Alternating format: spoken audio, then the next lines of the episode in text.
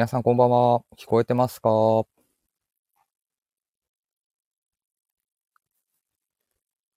あ皆さんこんばんは。ありがとうございます。すいません。ちょうどですね、あの、プラジ、あの、スタンド FM の裏番組で、あの、ダルビッシュさんの生放送を切ったらすいません。ちょっと遅れちゃいましたので、皆さん、ダルビッシュの生放送からこっちに移動してきてくださいね。よろしくお願いします。いや、でも、帰国後すぐに、ダルビッシュさんの生放送、すごいなぁと思いました。アメンソレいやー、しかも、まあ、プラジオもコメント数たくさん皆さんリスナーの方々いただいてますが、いや、ダルビッシュさんの生放送聞いてましたけど、本当にコメント数の連打がやばい。なので、ダルビッシュさんに負けないように、えービームスプラス放送プラジオも頑張っていきたいと思いますので、本日はどうぞ皆さんよろしくお願いします。はい、もう今夜一人です。で、すでに私、えっ、と、かなりリラックスしたムードでお話をさせていただいてますので、みんなもリラックスして、あの、聞いてもらえればなと思ってます。はい。それでは改めまして、火曜日レギュラー長谷部さんの代打枠で登場させていただきます。それでは今夜は生放送です。えー2023年2月の14日火曜日です。溝のオールナイトビームスプラス。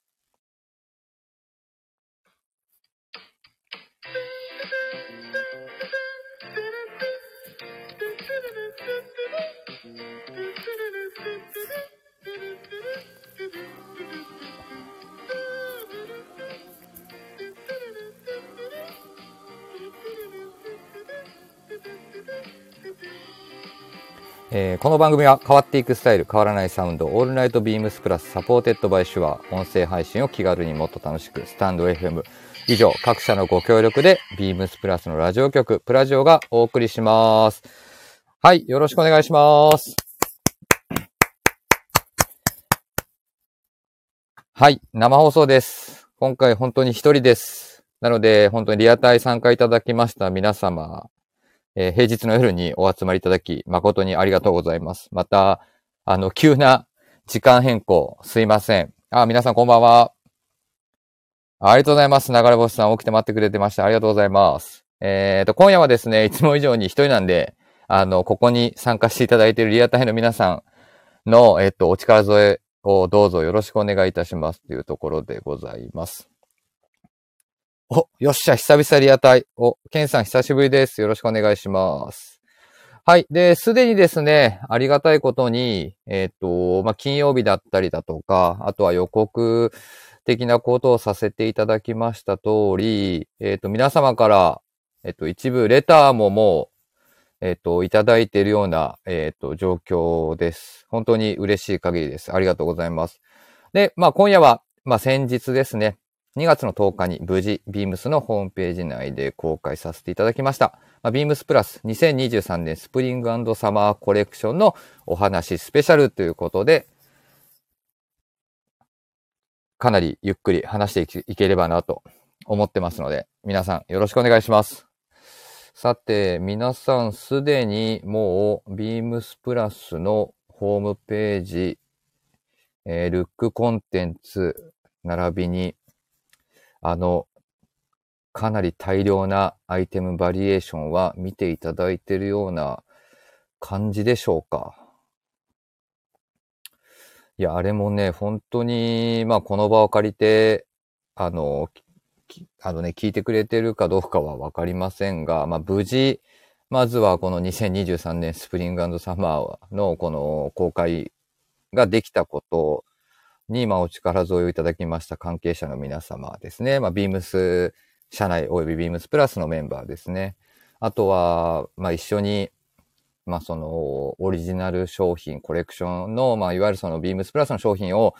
まあ、生地から作っていただいたり、糸から作っていただいたり、まあ、工場の方々も含め、本当に皆さん、今回のこういったもう、かなりド派手なコレクションを、あのー発表できたことも含め、本当にこの場を借りて皆さんに感謝をさせていただきたいなと思います。本当に皆さんありがとうございました。はい。ではですね、もう早速いろいろちょっと話していければなと思ってます。で、もうすでにね、ルックナンバーもね、いろいろ入れてくれてたりしてるんですが、えー、っと、先にどうしようかな。お、コメントありがとうございます。えー、っと、流れ星さん、いただいた紙で見てたけど、ウェブでも見たよ。ありがとうございます。でですね、えっ、と、もちろん今、ビームスのホームページ上でも、この Web コンテンツっていうのを、で、あの、ルックコンテンツ、ルックと全アイテムバリエーション等を見てもらえるんですが、実はですね、えっ、と、ルックの冊子本っていうのを、まあ、今シーズンも、あの、作成させていただいております。で、このルックの冊子本、どういう風にしたら手に入れることができるかと言いますと、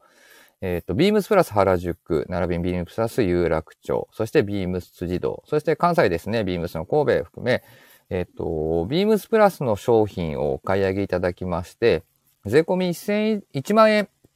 以上お買い上げいただいた皆様に、えっ、ー、と、プレゼントを差し上げてるっていうところでございますので、もしお手元にない方で、えっ、と、ビームスプラスファンの方々ですね、えっ、と、よろしければ、ちょうどですね、ダブルポイントキャンペーンという、まあ、ビームスでの、まあ、一つのね、まあ、毎半年に一回だったら一年にね、まあ、半年に、まあ、今だと数回開催されてはいるんですけども、まあ、ダブルポイントキャンペーンがあったりとか、まあ、そういった、あとは立ち上がりと言われる、まあ、ビームスプラスのね、まだまだ今日とかは本当に寒かったですけど、まあ、春夏商品が、あの、かなりラインナップされてたりとかしてますので、まあ、ぜひね、店頭に来ていただいて、お買い物のついでに、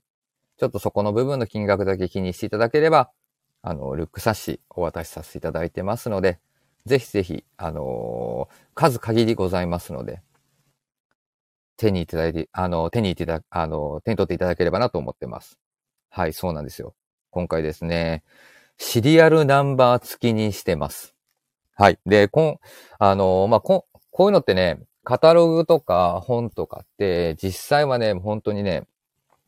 まあ何万部とか、まあ何十万部とか、まあそういった万部数で、あの、作って皆さんに配布していくんですけども、あの、このビームスプラスのルックの冊子っていうのは、実は、あの、かなりかなり、あの、少量で、まあ、冊子を作っておりまして、実はトータルがですね、今回1999冊、えっ、ー、と、冊子を作らせていただきました。で、この1999冊とは何ぞやというのがですね、実はビームスプラスにとって、この1999っていうのはすごく関係性が深い、あの、数字になってまして、まあ、ビームスプラスレーベルが生まれた年ですね。はい。あの、なので、ビームスプラスが生まれた年のこの1999年にちなみ、まあ、今回はその1999冊を作る。で、えっとですね、実は国内にまあ、国内の先ほどまあお伝えしたようなお店ですに、お店ですね、ね、に、えっと、配布されてる数っていうのが、実は、1999冊実はなくてですね。あの、ビームスプラスは、まあ、海を渡りですね、あの、欧米、あとは、まあ、アジア、あとは、ま、その、南半球含めですね、あの、世界のセレクトショップで、ビームスプラスが現在、今、取り扱いをされているような状況で、そこでも、あの、本当に嬉しいことながら、あの、ビームスプラスのファンでいらっしゃる方々が実は多くいらっしゃいまして、まあ、その方々にも、あの、お届けするというような、あの、冊子の取り組みをしているもので、日本には実は半分か半分以下ぐらいしかない、ちょっとかなり貴重な、あのー、冊子数となってますので、あの、ぜひ、あの、数限りかなりありますので、えっ、と、何番のシリアルナンバーが来るか、ちょっと楽しみにしていただきながら、あの、もらっていただければなと思ってます。ちなみに、このシリアルナンバーですが、あの、我々のチームですね、ビームスプラスの、あの、プレスチームですね。えっ、ー、と、ドドくんっていう子と、マルくんっていう子が、あのね、あの、メインになって、あの、スタンプで滲みがないように、あの、乾かしながら、しっかりしっかり押してくれたりとか、あとは僕らもですね、ビームスプラスのメンバーも、えっと、スタンプを押しながら皆さんにあの手に届くようにという思いも込めて、あの、作らせていただいてますので。で、またですね、オフショットみたいなやつもあるんで、実は。あの、ルックコンテンツにはないオフショット、あの、みたいなところも、あの、ございますので、そのあたりもぜひ見ていただければなと思ってます。はい。あ、小林さん、こんばんはです。小林さん、すいません。小林さんのせいと言いますか、あの、ダルビッシュの生放送にかなり熱心に聞き入ってしまってました。遅れてしまいました。えっ、と、インディアンジュエリーフェアもですね、現在、えっ、と、先週から始まりまして、えっ、と、もうすでに小林さんは東京に戻ってきてはいるんですけども、今週の、えっ、と、日曜日、2月の19日まで、えっ、と、ビームスの名古屋で開催しておりますので、まあ、お近くに行かれるあの、方だったりですね、あの、お近くにお住まいの方、もしお時間ございましたら、ぜひ、ビームスの名古屋の方にもお運びいただければなと思います。はい。親子でプラスアイ息子さんコメントありがとうございます。えー、ちなみにスポーツコートは対象外ですか？いや、多分対象してるんで、えっ、と、後ほど、えっ、と、息子さん分のシリアルナンバー付きのやつ、あの、置いておきますので、すいません。あの、ぜひまた取りに来ていただければなと思ってます。富士そばゆで太郎さんコメントありがとうございます。青い稲妻早く買いすぎたな。すいません。ありがとうございます。髪のルック最高でした。秋冬も期待してます。秋冬？秋冬ってもう次？次ですね。秋冬というのは AW っていうのは。あ、後に伺います。ありがとうございます。いや、そうなんですよ。髪のルックね、あの、前も前、前シーズンか。なので2022年の秋冬のシーズン、前回のシーズンから初めて、まあ、作らせていただいたんですけど、僕らも本当にあの紙の冊というかルックを見て、今までずっとウェブでルックを見てたんですけど、やっぱりあの紙の持つ力、まあちょっとね、前回も話はしてますけども、本当にモデルさんの表情だったり、あとはちょっと紙なんだけど近づいてみちゃって、記事のなんか雰囲気を楽しんでもらえたりとか、なんかそういうちょっと、あの想像力とかね、よりすごく書き立てるような、なんか仕上がりになってるなと思いますので、紙のルックもまた、あの、ウェブとは違う、あの、すごいいい雰囲気に出来上がってますので、紙見て、ウェブ見て、そして気になったものはお問い合わせをいただいて、店頭で、まあ、試着したり手に取っていただければなと思います。えしみかんさん、コメントありがとうございます。なぜ1999冊が答えられなくて、みぞから、みぞさんからプラス出禁になるとこでした。すいません。でもセーフでしたね。はい。というところでございます。はい。では、ですね。早速、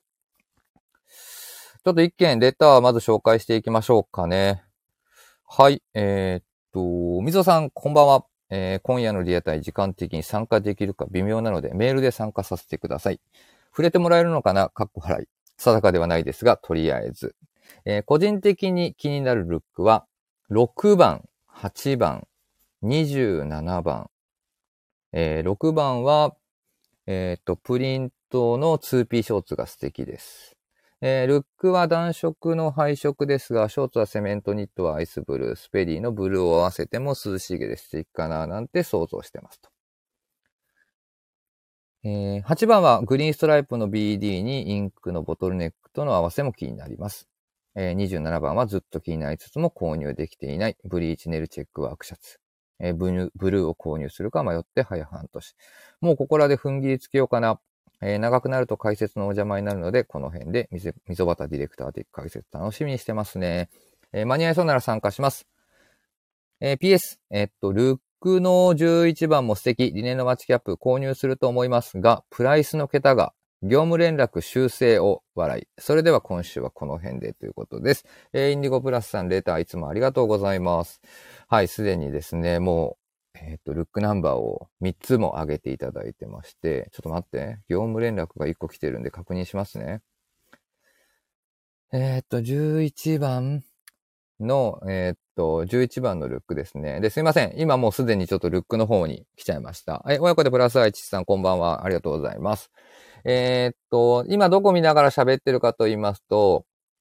えっ、と、ビームスプラスのホームページですね。の中の、まあ、今だとトップバナーっていうところに出てきますね。ルックコンテンツ。で、えっ、と、ルック11番のルックを今僕もちょっと拝見させていただいてます。はい。シェブロンストライプのジャガードのカーディガンと、あイージーパンツを合わせた、リネンのワッチキャップを合わせてますね。はいはい、なるほどね。カーディガン、シェブロンストライプが35,200円。うんうん。はいはい。ミルイージーパンツが、はい。バティックのプリントが19,800円。はいはい。えー、ワッチキャップのリレン、えー、値段が71,500円。こら。間違えとる。間違えとる、間違えとる、これ。あのー、明らかに0 1個多い。はい。あの、0 1個多いんで、これ、すぐに修正させますね。あの、インディゴブラさん本当ありがとうございます。というところで、まあちょっとですね、今回はこのホームページの中を行ったり来たり、あと皆さん、あれですよ、あの、ホームページばっかり食いつかずに、あの、こっちの生放送のコメントの方にも入れて、あの、一人喋り、あの、ヘルプお願いします。はい、というところでございます。はい、えー、っと、まあ今ですと、ちょっとすいませんね。一人、一人喋りなので、ちょっといろいろ、ウェブを見ながら、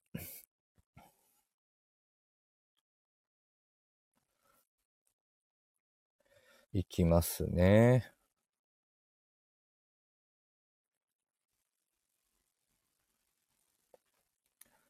11はいいですね。自分もレターしました。シンフォニーさんもレターありがとうございます。さあ、引き続き、ネクストレター、せっかくシンフォニーさん今コメントいただきましたので、レター読ませていただきます。あ、ルックかっこいいですね。ありがとうございます。えっ、と、みぞさん、金子さん、こんばんは。こんばんは。えっ、と、金子さんはですね、木曜日に出ますので、よろしくお願いします。えー、私の選ぶ2023年 SS シーズンルックですが、シェブロンストライプのカーディガン、バティックプリントのパンツが特徴的な11番。あとは、豊永さんのリラックスムードと色柄合わせが新鮮な15番。えっ、ー、と、アウトドアとマリンテイストがミックスされた35が素敵ですね。15のマドラスバンドカラーのシャツは購入予定です。素材感リラックスムードを感じさせるのが23年生のいいところと感じました。あと、おっさんですが、スモーキングジャケットうまく着こなせるかは不安ですが、挑戦したいですね。では、ということで、えシンフォニーさんいつもレターありがとうございます。ということで、じゃあ一旦ちょっとね、11番、軽く一旦お話をさせていただきましょうか。はい。えっ、ー、と、11番のルックですね。えっ、ー、と、ちょっとまあそのトップね、上半身だけの、あの、別カットも用意されてるものですね。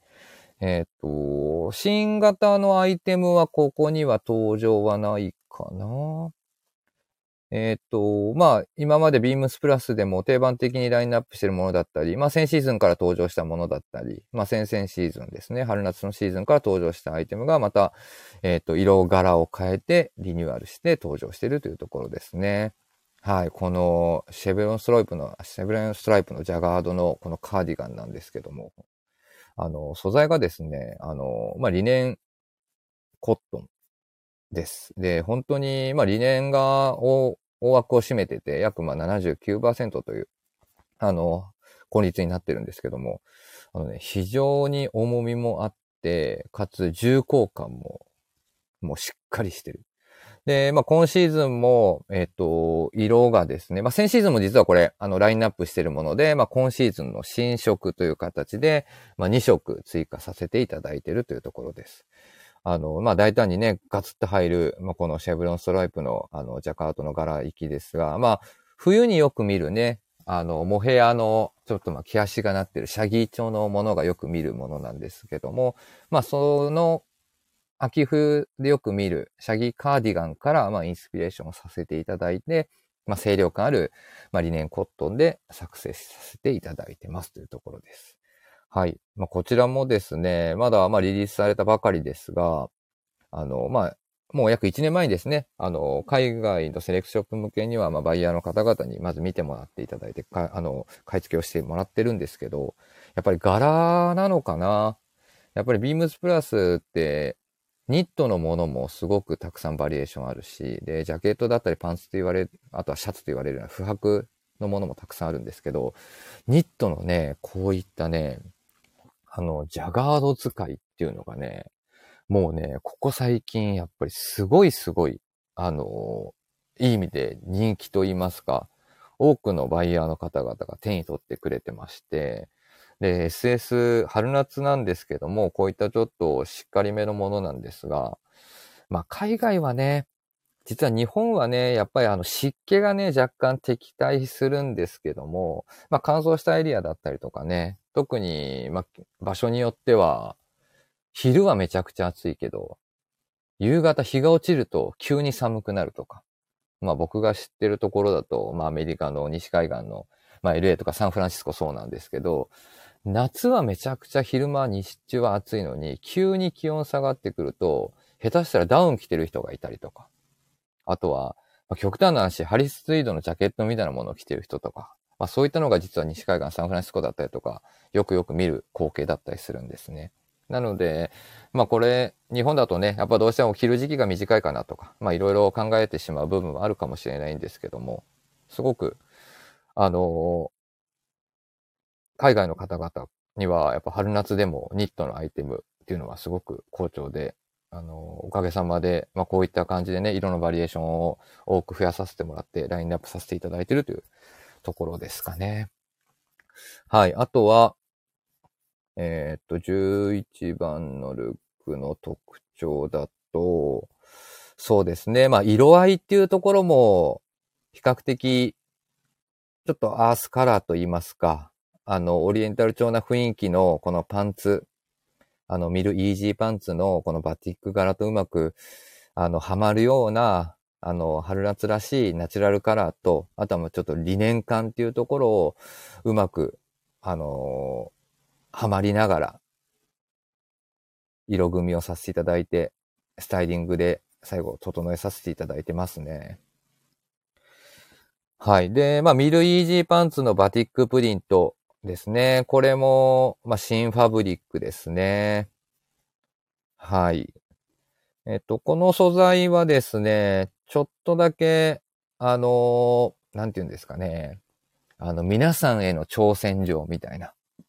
あの、エラリークイーンじゃないですけども、あの、読者への挑戦状っていうような感じで、その、リスナーとかお客様への挑戦状みたいなイメージで、ちょっと今回、あの、仕掛けを作った、あの、素材なんですけど、あの、同じ柄で、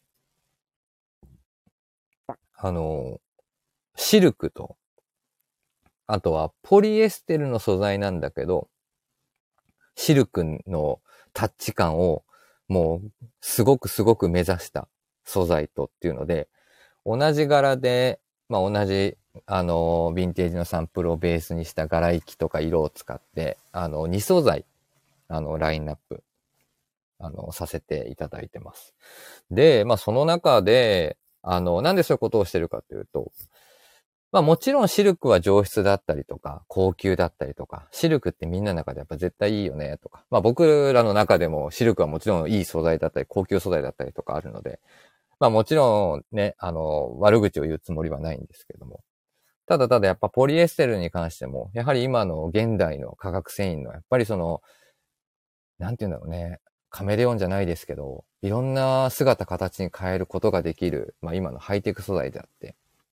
で、まあもちろんポリエステルってすごくやっぱり、なんていうのかな、まあ天然素材がお好きな方からすると、やっぱちょっと苦手だなとか、やっぱ少し、まあポリエステルって聞くと、うーん、ちょっとやめときますとか、まあ、なんていうんですかね、あの、まあ敬遠されてる方も、まあ少なからずいらっしゃる素材かなというところの中で、じゃあ、じゃあ一体ちょっと、まあよりそのシルクらしい雰囲気をいざ作ってみて、で、まあ、どっちのタッチ感が皆さんお好きかなとか。なんかそういったところをちょっといろいろ試し、まあ試してみたりとか、まあ僕らもやっぱりそのシルクの良さもあるし、ポリエステルの良さもあるし。で、かつやっぱりアイテムによっては、このアイテムは実はポリエステルの方がやっぱり、あの、素材を落とした時にいろんな部分で使いやすかったりするんですとか。逆にシルクはこっちの方がよりこのアイテムにとってはあの、着用感をした時によりその肌触りを楽しんでもらえますとか。なんかそういった意味で、あの、同じ柄でセットアップをしたりとかしてみても、実は上下で違う素材を使ったりとか、なんかそういった部分で、なんか少し着てる人たちだけがわかる、なんかそういった楽しみみたいなところもちょっと楽しんでもらえればなっていうのがあって、まあちょっと今回そういう、あの、同素材ではなく、同柄で別素材っていうので、いろんなアイテムのバリエーションを作ってるという。まあ、その中での一つ、このイージーパンツに落としてるものは、やはり強度的な問題がパンツには出てきますので、特にロングのパンツですね。えっ、ー、と、ポリエステルの素材を使って、本当にシルクタッチに仕上げてます。かつですね、えっ、と、プリントに関しても、非常に丁寧に丁寧に、あの、プリントをしていただいたアイテムですので、僕らはですね、プリントを、まあもちろん素材の表にプリントはするんですけれども、あの、裏側までこだわって作ってますので、この裏への浸透度っていうのを、ぜひ、あの、スタッフとかとね、話しながら、あの、見ていただければなと思っております。っていうか、あれですね、やっぱ一人で喋ると喋る量がめちゃくちゃ多いんで、あの、もうすでにまだ、いつもだとね、もっと雑談喋ってるぐらいの時間なんですけどね、あの、かなり言葉数が多くて、あの、喉がめちゃくちゃ乾いております。はい。えー、っと、コメントいろいろありがとうございますですね。ちょっともろもろ後で拾っていきたいなと思います。えっと、ゴスペルさんのコメントですね。36ルック作るのは大変そうですが、どれくらい時間かかるんですかという、えー、と、コメントいただいてます。ここもね、えっと、ルックの時ですね。あの、まあ、ルックの撮影がありますよっていう時に、まあ、いろんなリスナーからよく話が上がったりとかするんですけども、えっ、と、大体ですね、えっ、と、一週間、まあ、一週間丸々時間を使うっていうことではないんですけども、まあ、まず洋服が、えっ、と、サンプルというもので、まずこのルックっていうのを作り上げていきますので、まあ、もちろんサイズは、大体僕らビームスプラス M サイズでサンプルを作ってまして、で、それが、まあ、一着ずつ、各色、まあ、各色っていうのが、えっ、と、まあ、色柄全部揃ってる状態ですね。その状況で、まずサンプルが、まず上がっていきますと。で、まずそのサンプルが上がってくるんですけど、そのサンプルは、まあもちろんその、段ボールの中に入ってたりとか、あとはまあそのハンギングされた状態で折りたたまれてたりとか、まあなんかそういった状況で入ってくるんで、まあ、まずはほどく作業から始まるんですけども、実はですね、あの、まあ、僕からすると大先輩の方ではあるんですが、まあ、本日ね、火曜日レギュラーしてくれてます、長谷部さんがですね、実は毎回ですね、このルックの下準備を、ほ、本当に、あの、率先して、あの、パッキンを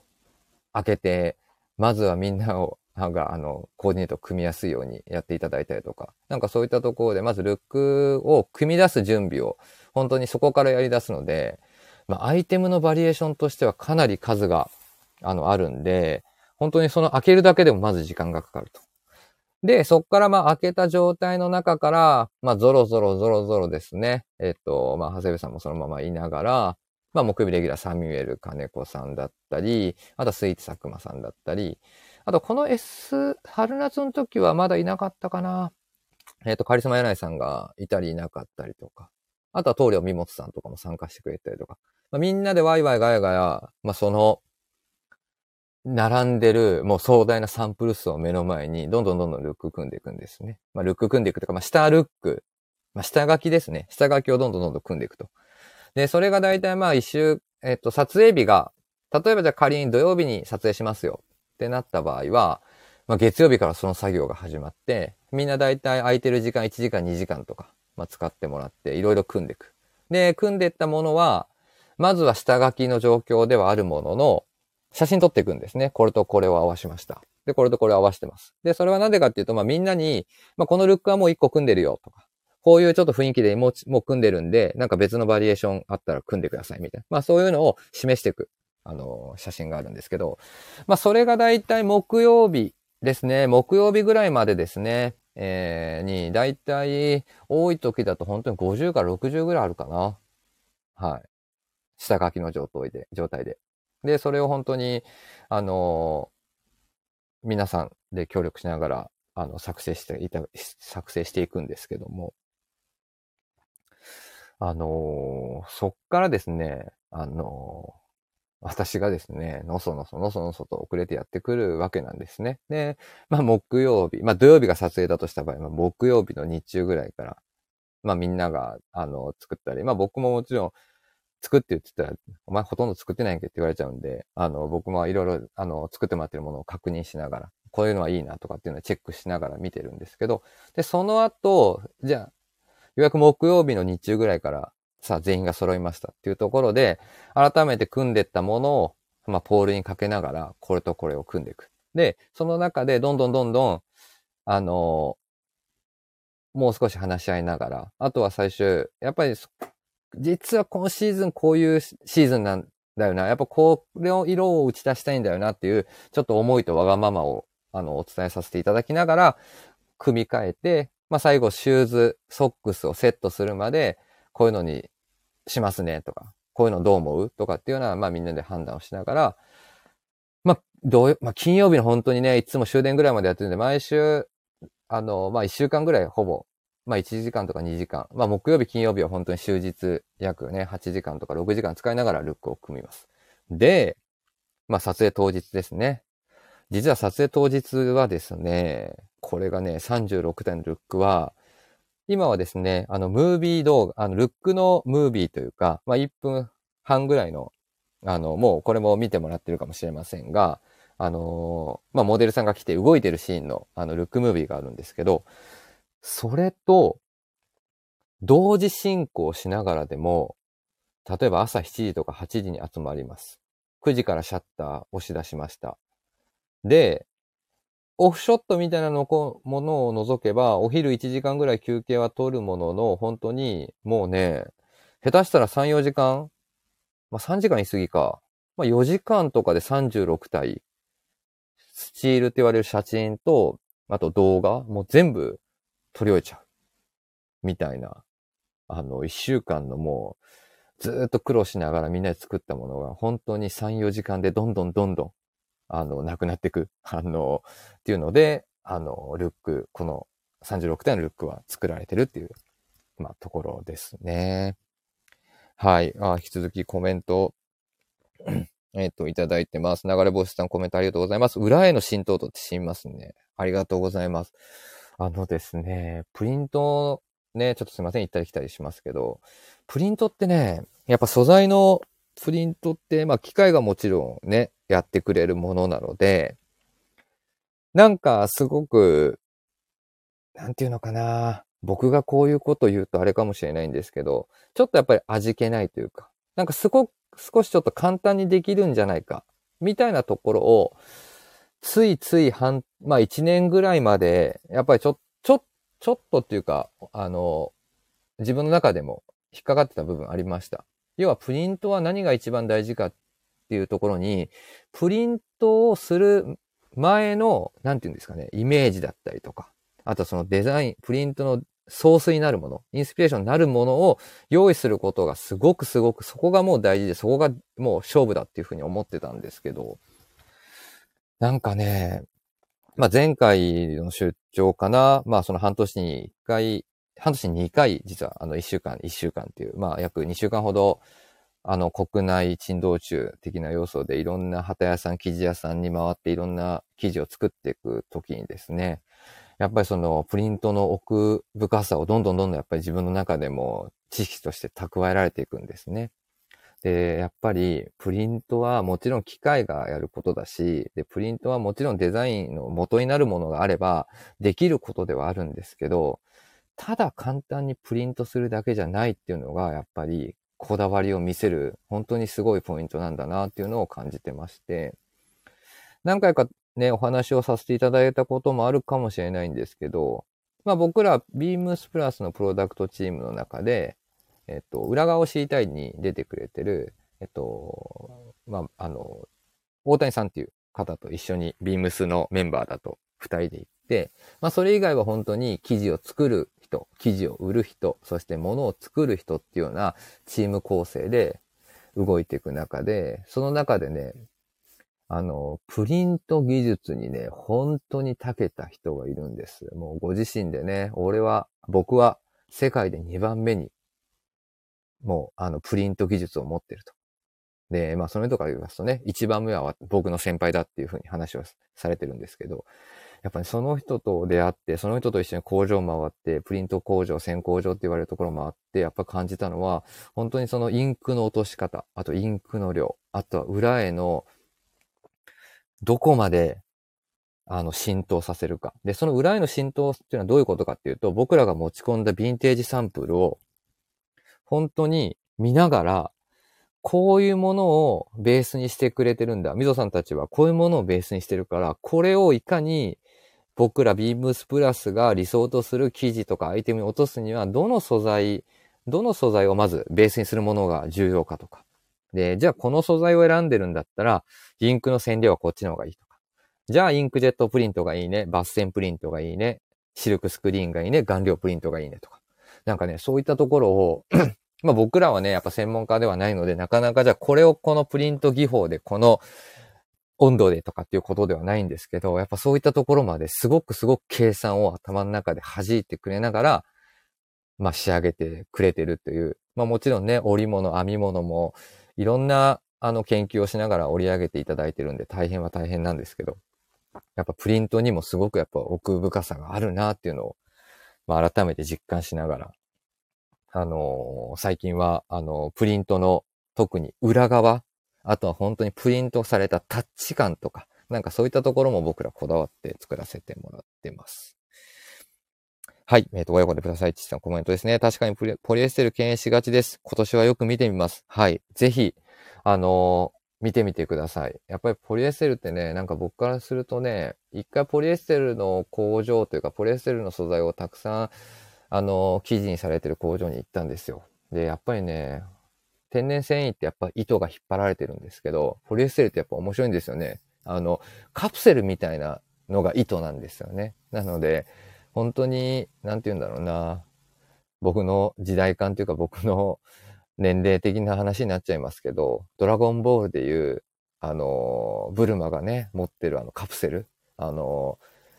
カプセルコーポレーションで出てくる、あの、カプセルを投げるといろんなものが出てきたりとか、なんか本当にそういうちょっと未来を感じさせるやっぱ素材なんだなと。まあもちろんね、今はいろんなエコだったりとか、まあそういった部分で少し、あの、使用にね、ハードルが高い部分もあるんですけども、ぜひ、あの、ポリエステルも見ていただければなと思います。はい。えっと、シンフォニーさんですね。撮影始まっちゃうともう大規模修正が効かないので大変そう。これがね、そんなことはさせないようにしてるんです。っていうのもね、もうね、まあ、ある程度、モデルさんが、あの、ビームスプラスのルックを見ていただいていると、実はもう、長年同じチーム構成でやってたりとかしてるんですね。実は今回は、あの、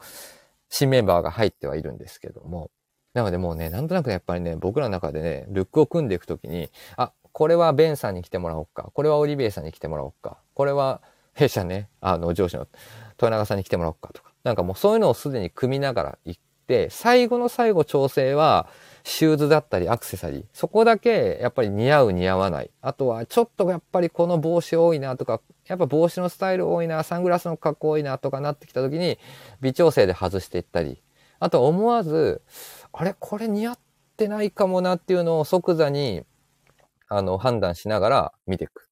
なので、ね、ルックのところもね、なかなかね、まあ、ああいうのはね、ちょっと、裏側、裏側すぎるんで、なかなかね、お見せすることできないかもしれないんですけど、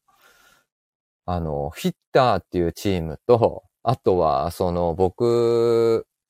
が呼びかけをするときにいろいろサポートしてくれるなんかアシスタント役、あとは動画を完璧に見る側、スチールを完璧に見る側、みたいな感じで、そこの中でもすごく、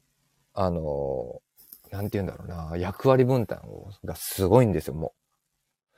う。で、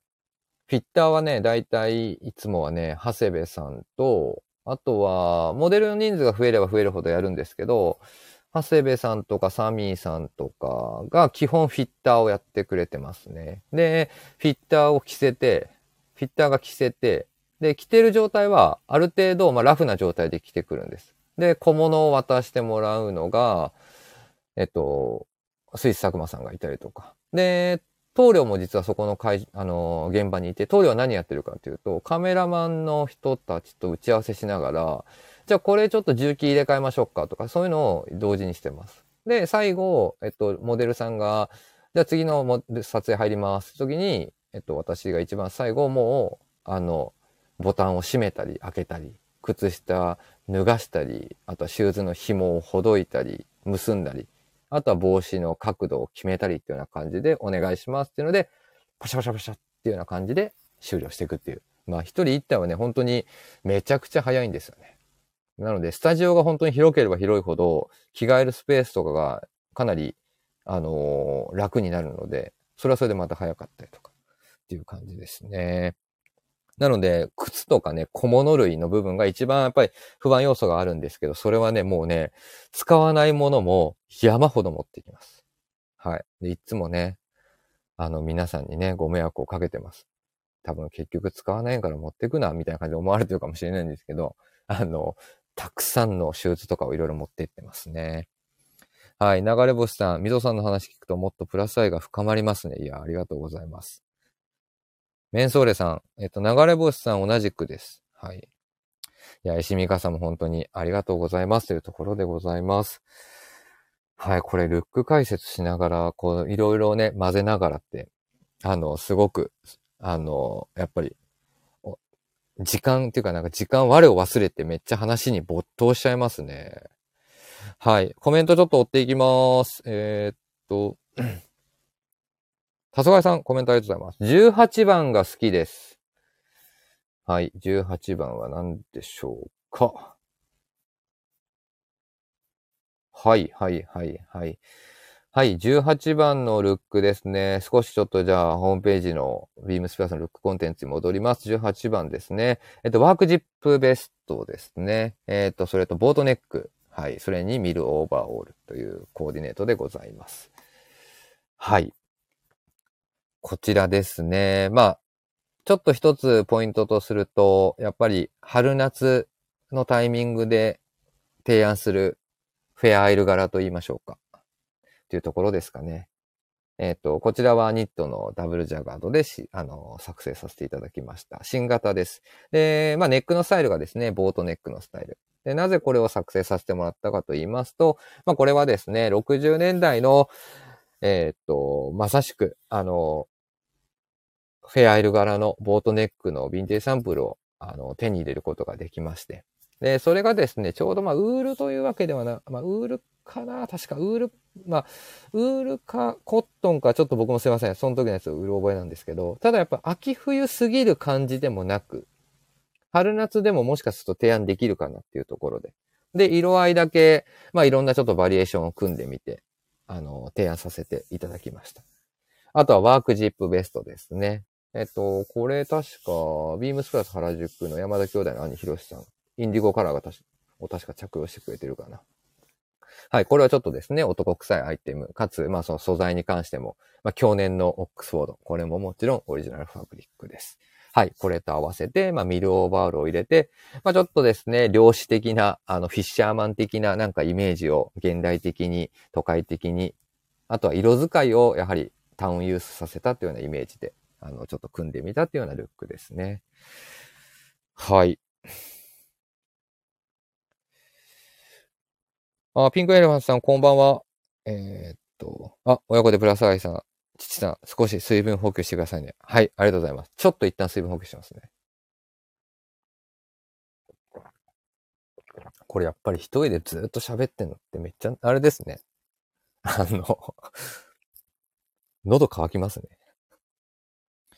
えーっと、ちょっとコメント読みながら休憩します。えーっと、メンソーレ藤井さん、部長ですね。ちなみに石垣島では、オーリ、オーリ通りがようこそという意味らしいですよ。えしみかさん、そうなんですね。流れ星さん、アルコール言ってください。すいません。すでに僕、アルコール言っております。はい。そうなんです。もう僕ね、実は今日ね、あの、家に帰ってきてるんです。っていうのもね、この、あの、ルック解説ね、多分一人でやるって言いながらもね、生配信したら、リスナーの人がね、ある程度付き合ってくれるんだったら、もしかしたらね、下手したら、ちょっと終わるの遅くなるかもなと思ってたりとかしたんで、今日はね、一旦家に帰ってきて、してたりとかしてたんで、ちょっと放送時間、スタートが遅れちゃいました。はい、そうなんです。なので、長星さんも、あの、アルコール言ってくださいね。あの、皆さんもぜひ、リラックスしながら、もうすでに多分、お酒飲まれてる方はアルコールいってるかと思いますが。えっと、メンソーレ、えっと、藤井部長、みんなで行きましょう。はい、というところでございます。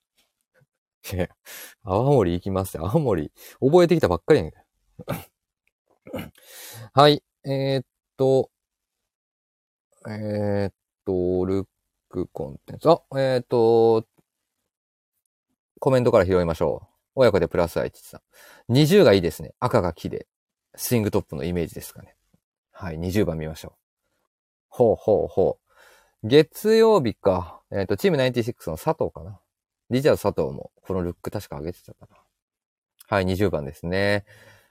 弊社のボスでございます。えー、っと、豊永が着用してます。はい、まさにスイングトップのイメージで着用させてみました。ボートジャケットでございます。まあ、今回の新型ボートジャケットですね。えっ、と、素材ナイロンで作成させていただきました。このナイロンですね、実はただのナイロンではございません。と言っても別に、あの、なんていうんですかね。あの、すごいゴアテックスみたいな機能がありますとか、あの、そういうことではないんですけれども、このナイロン、ありそうで実は全くこういうナイロンないんです。これはですね、なかなかウェブでも紙でも伝わりづらいかな。店頭でぜひ見て触っていただきたいんですけど、これね、あの、なんて変哲もなさそうなんですけど、実はこれね、作ってるんです。オリジナルファブリックとして、あの、やらせてもらってます。まずね、色もない。こんなね、赤、青、黄色。やっぱ僕がらが目指した、ああいうちょっとね、発色の良さ。かつ赤に関しては、やっぱ発色良すぎると強くなりすぎるかなっていうのもあったんで、あの、少し鈍い色。かつ光沢感と、あの、指令加工っていう特殊な加工を施すんですけど、それで、要はその、若干の光沢感を出しながら、本当にその、よくよく古着で見るような、ちょっと、あの、ガサツなと言いますか、いい意味でチープなナイロンの素材を目指して、で、今回このボートジャケットっていう形に落とさせていただいてます。はい。で、このボートジャケット、まあ、形がですね、今回の新型でございます。はい。えっ、ー、と、モデルベースにしたのがですね、アメリカ東海岸の、えっ、ー、と、ブランドですね。マイティマックと言われるブランド。皆さんご存知の方もいらっしゃるかもしれません。今もね、確かあるはずです。とか言ってったら、なんで知らんねんっていうので、関係者の人に怒られるかもしれないんですが、はい。あの、マイティマックっていうところがですね、実はまあこういった無地のもの、まあもちろん冒頭ネタは、えっと、コットンツイルですので、もう少しヘビーな、あの、ジャケットではあるんですけども、まあ一色のものもあれば、まあよくヴィンテージアイテムの中で人気があるというか、高値で取引されているのが、えー、国際信号フラッグを用いたものですね。それが表にどんどんと切り返しになっているようなものとか、あとはスカル柄、ドクロのマークが入っているものとか、なんかそういったものが、あの、リリースをされているアイテムでして、まあそのデザイン、あの、ヴィンテージサンプルをベースに今回、まあナイロンの素材と、あともう一種類、あれですね、ロブスター柄の、もう、皆さんすでに注目していただいているだろう、エンブロイダリー刺繍のものに落とし込んでいるというところでございます。はい。で、もう、今回はインナーにもう本当に、まあ T シャツと、えっ、ー、と、今、今シーズンからですね、リリースをさせていただきました、ファイポケットワイドデニム。はい。こちらの新型のデニムとの、えっ、ー、と、ね、本当になんかね、まあ、豊永さんが来てくれてるから、変になんか、色をつけないというか、まあ、色をつけないっていうのは、その色っていうのは赤とかっていうことではなくて、なんか、変な工夫とか、ちょっと小技みたいなのなしでいいかなっていうところで、あのー、もう、いい意味で男っぽく、あの、仕上げさせて、あのー、いただきました。はい、ちょうどこれコメントいただいてますね。えー、ちなみに20番、パンツは大きめに履かれてますか？はい。こちらですね、ちょうど今、豊永のスタイルだと、大体ね、いつも、えっ、ー、と、豊永さんってビームスプラスの商品、アイテムをすごく気に入っていただいて愛用してくれてるんですけど、いつも M とか S とか、あと L、幅広いね、今思ったけど、あの、なんですけど、実はこのサンプル自体は M サイズを着用してくれてます。はい。なので、少し、えっ、ー、と、腰回りとヒップ周り、あの、ゆったりしてます。で、えっ、ー、と、ワイドというちょっと表記にはなってはいますが、あの、裾幅はテーパードをさせてます。なので、なんか 2P みたいな 2P ツイルって言われるあの 2P 知能ですね。あそこまで極端に丈を短くしてて、あの、極端なそのウエスト腰回りゆったり感の、あの、テーパードではなく、緩やかなテーパード具合をさせてて、結構私も今このファイドデニムのブラックの S サイズを履かせてもらってるんですけど、非常に調子よく、あの、コーディネートさせていただいてますね。はい。なので、一度お試しあれという。なので、スリムパンツ、スリムストレートではなくというところですので。あ、ケンさん、ありがとうございます。ブラック買いました。親子でプラスアイ息子さん、20は私も選びました。息子で被る。被ってますね。いいですね。羨ましい。はい。で、ちょっとね、これね、説明しとかないといけないんですよ。あのね、えー、っと、インナーに着てる T シャツですね。インレースライプポケット T シャツ。この T シャツですが、まあこれももちろん僕らオリジナルでストライプ柄というかボーダー柄、あの、編み上げていただいてます。これはね、えっと、ニットのところでたまに秋冬のところに登場してくる、ウォーカーの兄貴が担当してる、あの、パートではあるんですけど、これ実はね、3色、僕がなんとなくイメージした色をベースに組んでもらってるんです。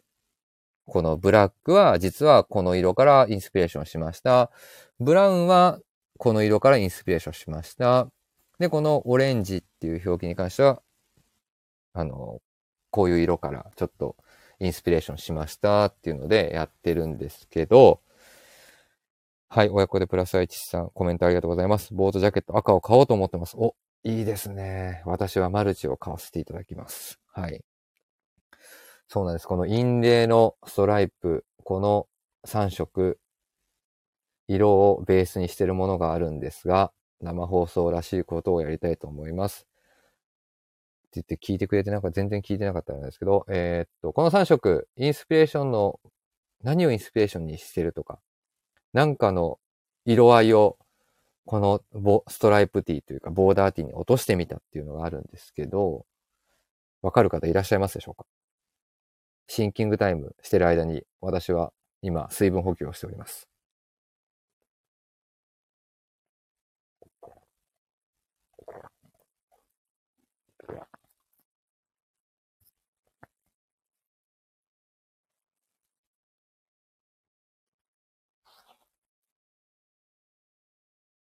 はい。放送事故ではありません。ただいまシンキングタイム中でございます。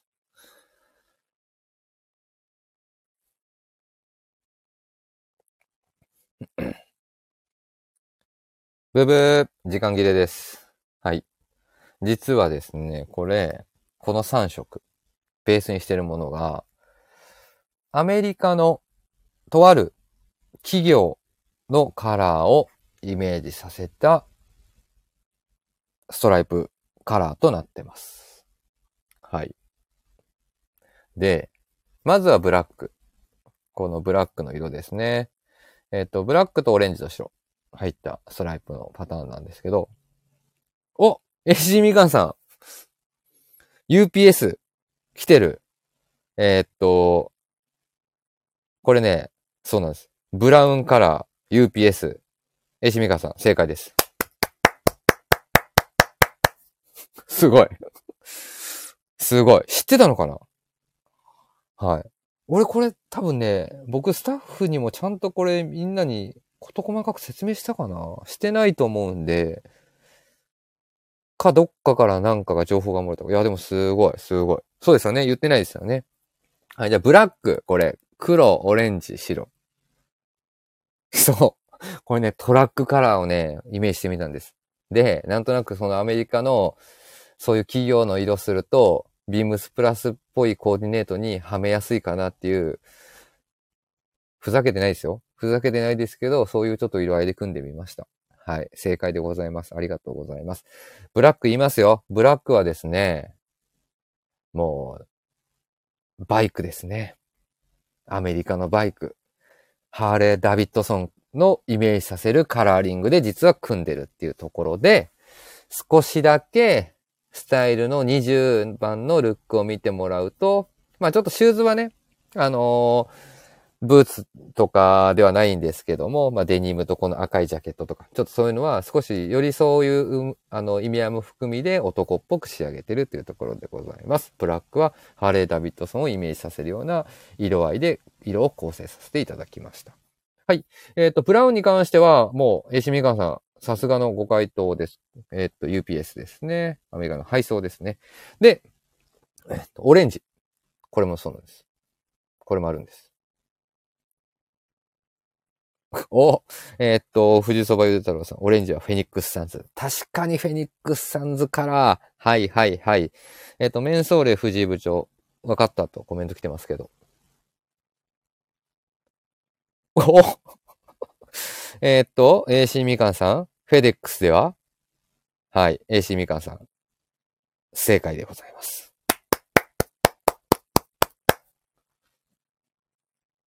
ち、ちなみに、あの、コメント上のやりとり、今ちょっとおわせいただきます。えっと、メンソーレ藤井部長、違った。何、何が違った？何だと思ったの？恥ずかしいけど一回ここにコメントしてください。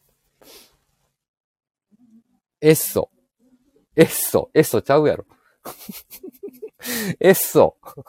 エッソってもうちょっと赤と、赤と黄色じゃなかったっけ？僕のイメージしてるエッソって。エッソってそんな色やったっけな？あー、エッソね。エッソね。確かにね。エッソ青だね。もうちょっと青だね。はい。はい。はい、そうなんです。フェデックスカラーっていうので少し、ちょっとそういったアメリカ企業カラーみたいなっていうところを今回、あの、やらせていただいてます。はい。で、じゃあちょっと一旦、やべ、どっか行っと。はい。じゃあ、少し、戻りますね。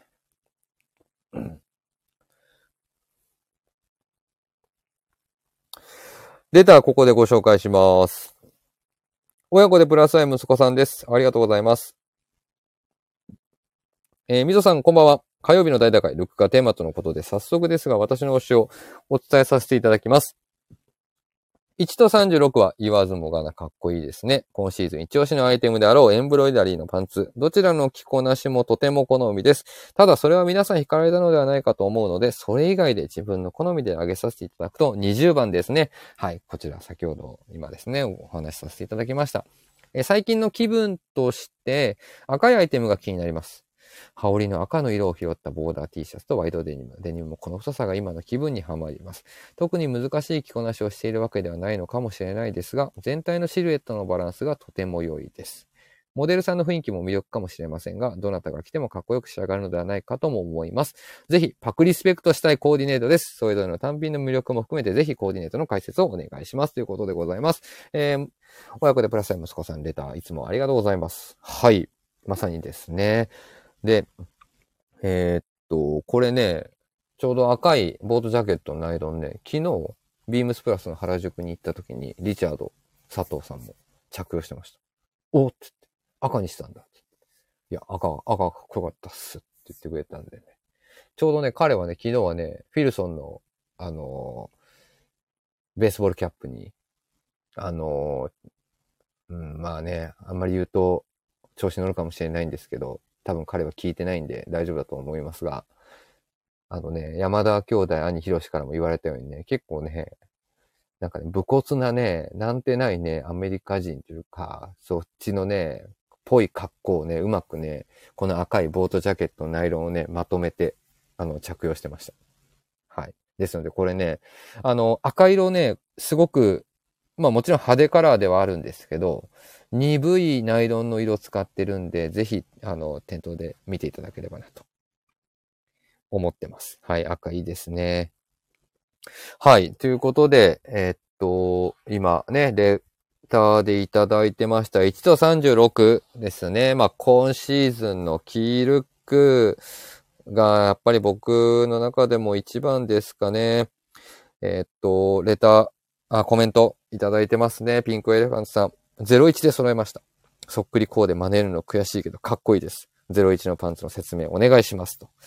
いうことでございます。01番見てみましょう。まあこれが多分なんとなく一番、なんだろうな。まあ、いろんな、まあ、インスタグラムだったりとか、あとは、なんかよく出てくる広告的な要素では多分この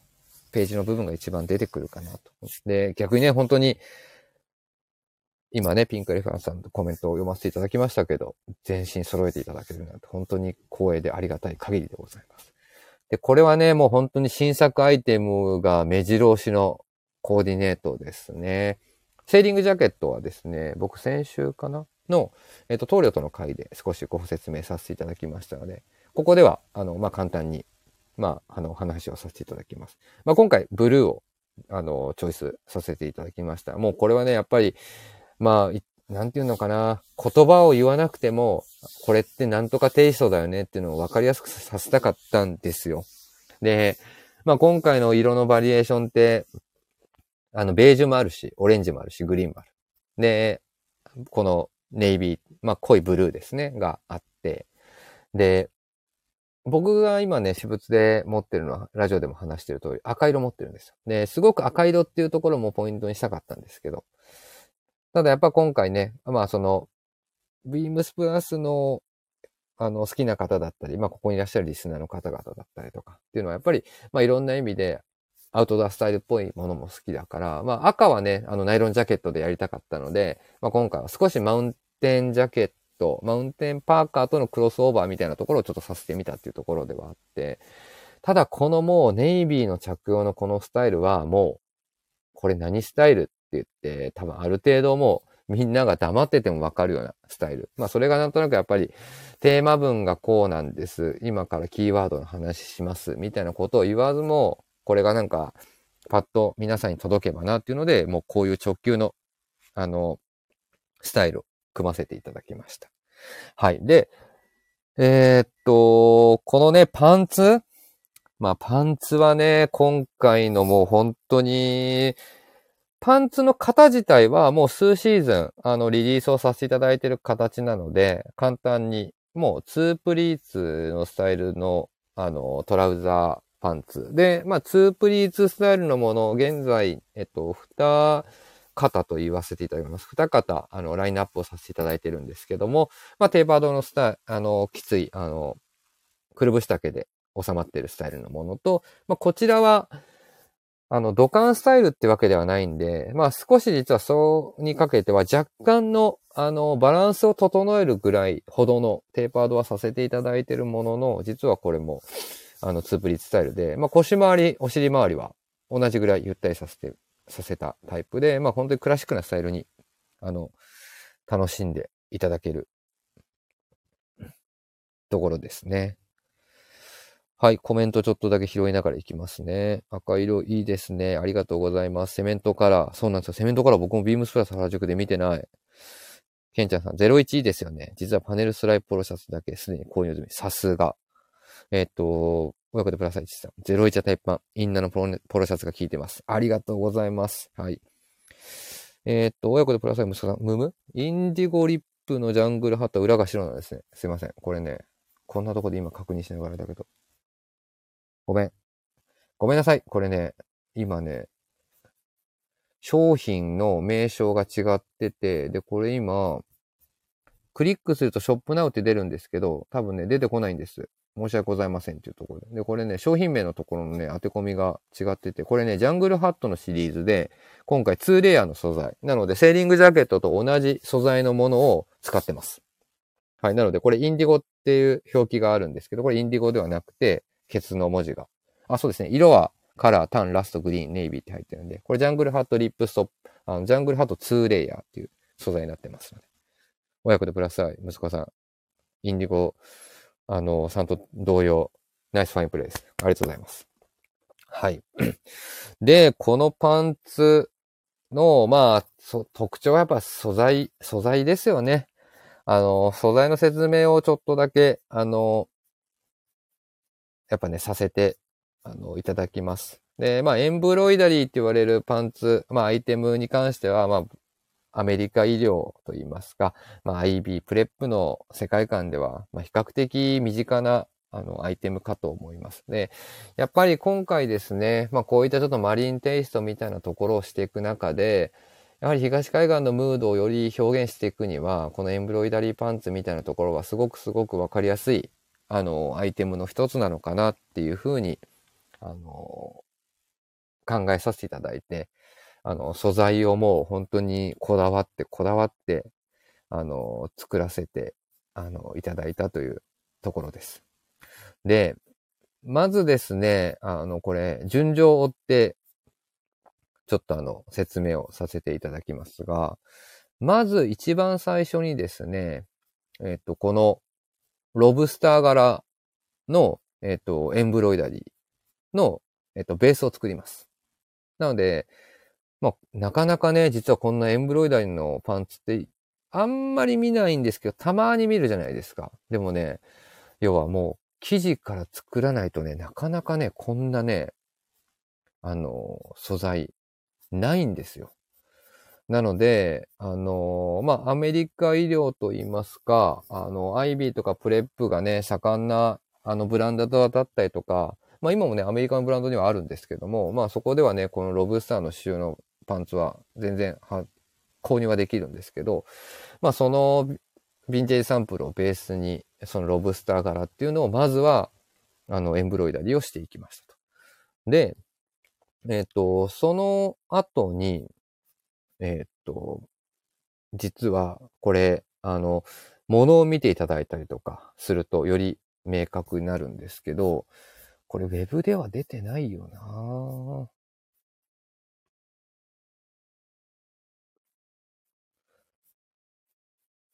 う、に、ね、ウェブではさすがに、ウェブの写真で裏側の写真必要ないから、詳細カットにも出てきてないんで、これね、商品見ていただいたりとか、実はルックの冊子をお手元にある方は、そのね、トピックスなんかオフショットみたいなのが実はあるんですけど、これね、表はこんなに鮮やかなエンブロイダリーの、あの、ロブスターに、がいるんですけど、まあ、この色は何をベースにしたかというと、まあ、マリンとかヨットとか、そういったところをベースにした今シーズンの一つキーワードがあるので、まあ、国際信号フラッグって言われる、まあ、船とかヨットとか、まあ、そういったところで使う、あの、いろんな、あの、こと、いろんな柄、あの、旗を合わせると言葉になったりとか、まあ、そういったする、あの、船で使われる旗を実はこのロブスターに落とし込んでるっていうのが、まあ一つこの色柄の特徴なんですね。まあちょっとね、あの、国っぽくも、国旗柄っぽくも見えるんですけど、これは国際信号フラッグをデザインベースにしてます。で、商品ね、もうピンクエレファンさん、今はね、国すに購入していただいているってことなんで、裏も見れるかと思うんですよ。裏がですね、これね、全部真っ白なんです。なので、まだ言い方はちょっと合ってるかわかんないですけど、取れたてのロブスターでまだ茹で上がってない。何も。もう本当に、まだ生の状態のロブスター、真っ白なロブスターが前面にいると。裏側を見ると。でも、裏返すと、もう全部、もう茹で上がってると言いますか。国際信号フラッグに色をまとったロブスターになってる。で、これがですね、もう最新の、まあ、機械技術と言いますか。あの、プリンターの技術が、あの、このアイテムを作成するのに可能にしてくれたんですけど、あの、インクジェットマッピングって言われる、今回手法を、あの、初めて僕らも取り入れさせていただきました。で、別にこの機械が僕らが初めて使いますよっていう機械ではないんですけど、でも僕も洋服いろいろ見てて、あのなんだろうな。こんなエンブロイダリーのアイテムとか素材見たことないから、まあ、もしかすると、こういうね、まあ大量生産させるようなセレクトショップだったりとか、まあメンズのファッションブランド、ウィメンズの、まあ僕らが見るようなブランドの中では多分まだ出てきてないのかな。でも僕らが初めてこれを記事を使うっていうわけではないんで、そこはちょっとあれなんですけども、なんかね、そういう、あのー、僕も初めて、あの、出会った素材で、で、まあ簡単に言うと、この機械の凄さっていうのは、白糸で刺繍を施したところにめがけてインクジェットプリントをしてるんです。なので、本当に、要はだから他のところは、あの、プリントされてない。なので本当に、インクジェットマッピングなので、ロブスターめがけて、国際信号フラッグの、あの、色柄を配置させて、で、それにめがけてプリントしてるという。で、これもですね、機械がそうはさせてはいるもののなんですよ。少し、ちょっとあの、冒頭で、あ少し前には話をさせてもらいましたけど、やはりね、これもね、やっぱり、じゃあ、これをするには、ベースの素材は何にした方がいいかとか、あとは、色の入れ方とか、本当に多分、その人と組タッグを組めてないと、まあ、タッグというか、まあその人とはタッグ的なことになりますけど、工場さんいたりとか、線工所さん、まあ線工所さんっていうのはその染め工場のことなんですけど、まあそういった人たちがいなければなかなか完成しなかった、本当にアイテムなんですけど、あのー、まあ僕らも、あとは海外の人たちも、やっぱり、まあその説明をさし、あのー、してすごく、なるほどっていうことで、あの、理解していただけるんですけど、やっぱり一番最初にみんな見た人はやっぱ驚きを隠せない。はい。で、本当に精度がすごい。で、やっぱり まあもちろん若干の汚れがつくもの、まあプリントもので汚れがつくものとかもあるんですけども、その汚れがついたものに対してもきちんとやっぱりその先行上とかがタッグを組んでくれてるんで、きちんとそれを、まあその、洗い流すというか、その技術もきちんと備わってる場所。これはですね、工場はメイドイン、工場自体は、あの、機械、あの、えっ、ー、と、プリントの機械の工場が京都のではないんですけど、その、僕らが、あの、お邪魔してるのが京都の工場で、で、その京都の工場の仲間の人のところに、あの、先工場が、あの、タッグでチームメイトでいて、まあ、その人たちと本当に協力をしてもらいながら、本当に生地を作り上げたというところです。はい。まあ、セメントの色にしても、このカーキ。で、今回のこのカーキは、ちょっとブリティッシュカーキ感、ちょっと東海岸の重い、あの、カーキ感をちょっと表現したかったので、その色を出させてもらっています。あとは、まあ、色にも書いてます通り、ナンタケットレッドって言われるね。まあ、ナンタケット島にもう本当にある、このサーモンピンクの色。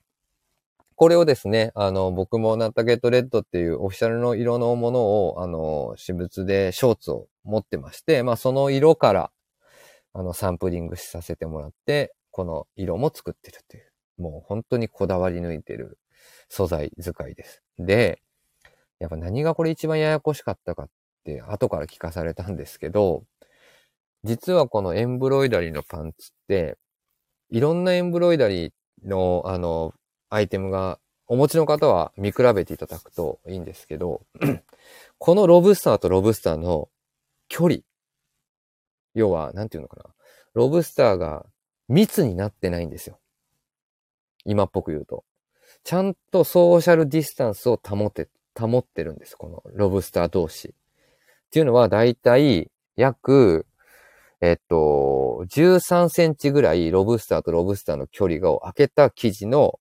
えっと、まあ、素材を作ってもらってるんです。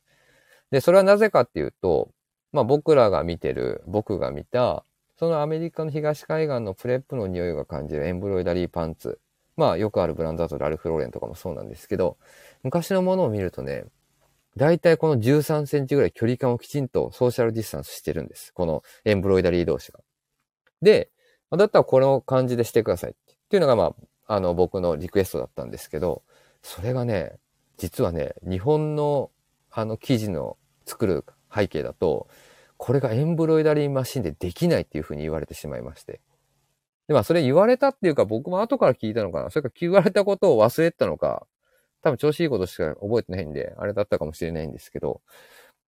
この前話した、改めて話した時に、だって皆さんこれあれだよって言って、プリントもそうだけど、エンブロイダリーの刺繍とはいえ、エンブロイダリーマシーンで刺繍せずに、ミシン刺繍でこれ、も、あの、生地作ってるからねっていう話をしてくれて。いや、確かにこれも、めちゃくちゃいろんな部分でたくさんの人たちにこだわりを、あの、乗せて作ってもらった素材になったなっていうので、まあ、今回本当にこの素材はですね、まあ、トップス、あとはツープリーツ、このトラウザーズ、あとはショーツと、あの、出てまいります。3アイテム、3色で、ラインナップしてますので、ぜひ何、あのね、気になるアイテムがこの素材でハマった方がいらっしゃれば、ぜひ手に取っていただければなと思ってます。はい。えー、っと、そうですね。内覧会で説明してもらったかな。はい。ちょっと説明させていただきました。ティアさん、こんばんは。精度がすごい。ありがとうございます。インクの滲みが出ないのがすごいですね。これは本当すごいですよね。はい。改めて僕もびっくりしてるし、かつやっぱりいろんな方々からそうやって、あの、ね、お褒めの言葉というか、驚愕の言葉もいただけてるんで、あの、この商品ね、世に出せてよかったなというふうに改めて感じてます。ああ。ペリショーディみたいさん、お話を聞いて買ってよかったと、しみじみ思いますね。いや、ありがとうございます。はい。なので、これね、手に入れられてない方で、気になる方はね、ちょっと、サイズとかね、かけてきたりとかしてるみたいなものもあるので、パンツ、ジャケット、あとボートジャケット、あと、ショーツですね。ショーツもまた入ってきますので、ぜひ、合わせて見ていただければなと思ってます。はい。えー、っと、どれ行こうかな。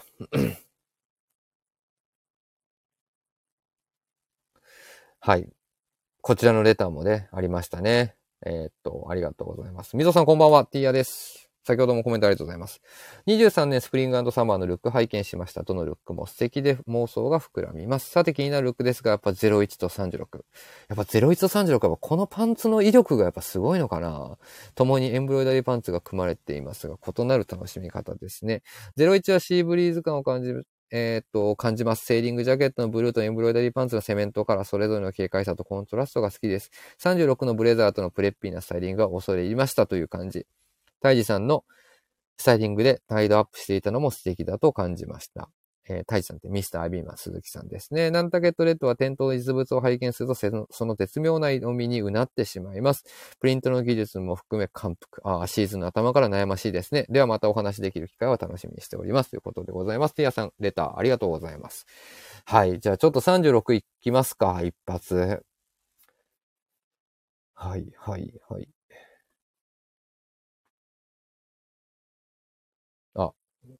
コメントありがとうございます。いろいろ説明を聞いてると物欲が上げてください。物欲。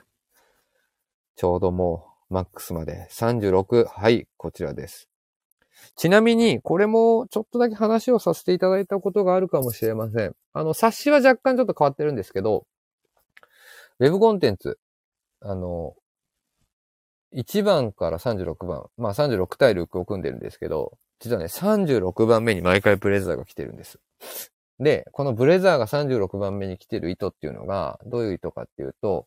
やっぱりブレザーってもう本当にありがたいことに、まあ、ビームスのプラススタッフ、クルー、関係者はもちろんのこと、やっぱこの今ね、リアタイ参加していただいている方々、ヘビーリスナーの方々、あとお客様ですね。本当に多くの方々にビームスプラスのブレザーが、あの皆さんのあのライフスタイルにユニフォーム化したのが本当にありがたく思ってます。で、毎シーズンですね、今も、今なおですね、やはり、まあ、サイズ違いでの買い直しをされることも、やっぱりそのシーズンによってあったり、トレンド、体型の変化によって出てくる方もいらっしゃるようで、ブレザー、毎シーズンやっぱり人気を博してるアイテムで、ただ、まあ、ずっと僕らも、特に大きく、あの、ディティールを変えてますとかっていうことをしてないので、まあ言っちゃえばずっと継続まあ、定番アイテムなんですね。ただ、やっぱり、僕ら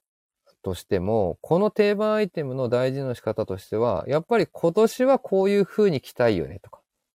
去年はこういう風に着てたけど、今年はもう一旦ちょっと休憩しようかなとか。いやいやいや、ユニフォームになったブレザーに対して休む場所はないというところで、毎シーズン必ず春夏のスタイル、秋冬のスタイル、なんかね、あの本当にブレザーは絶対、なんかね、やっぱすごく時間がかかる時もあるし、すぐにパパって組める時もあるんですけど、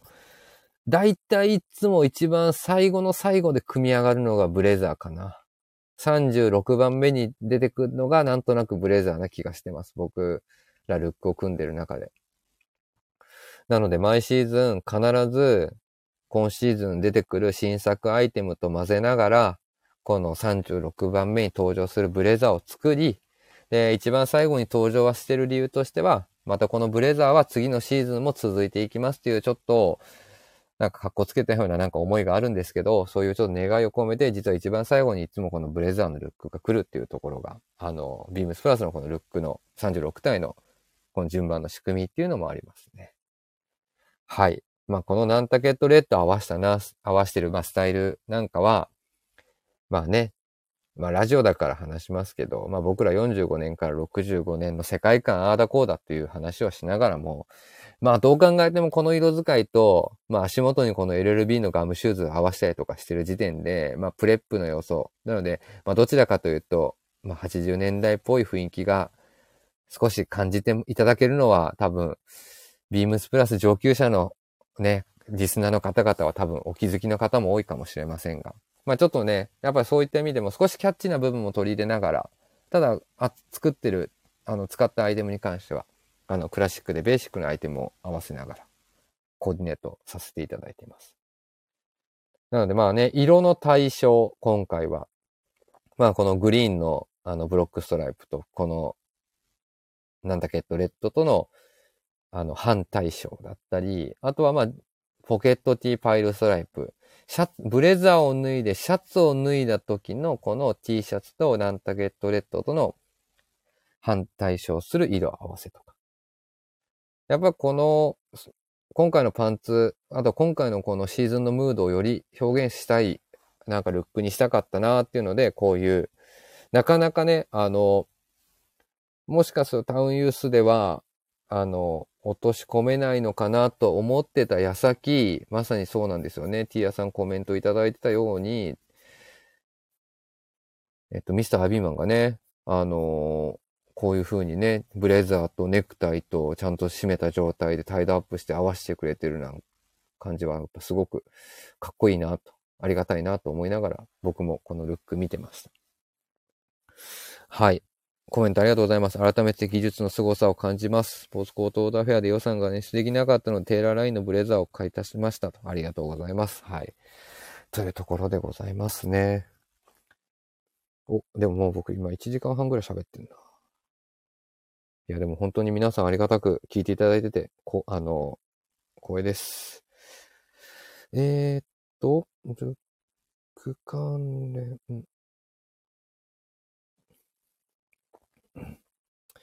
そうですね。36確か月曜日の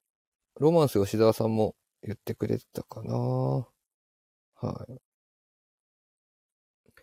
あとはいくつかレターの中ですいません。拾えてなかったところで声が上がってるところだと、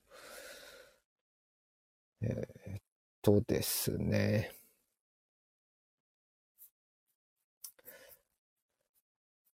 一番最初にレタを読ませていただきました、インディゴプラスさんの06番とか、06番、08番、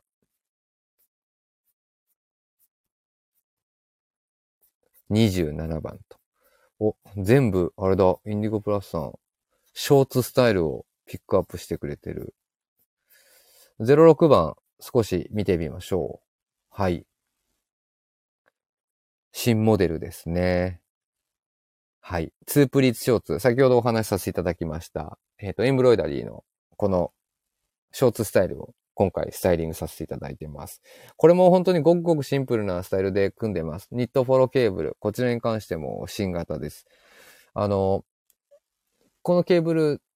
僕ら一番こだわったポイントとしては、まあもちろんこのケーブルの網目の出方もそうなんですけど、夏に着れるウェイトみたいなところと、した感じの、やっぱ暑苦しくないような雰囲気。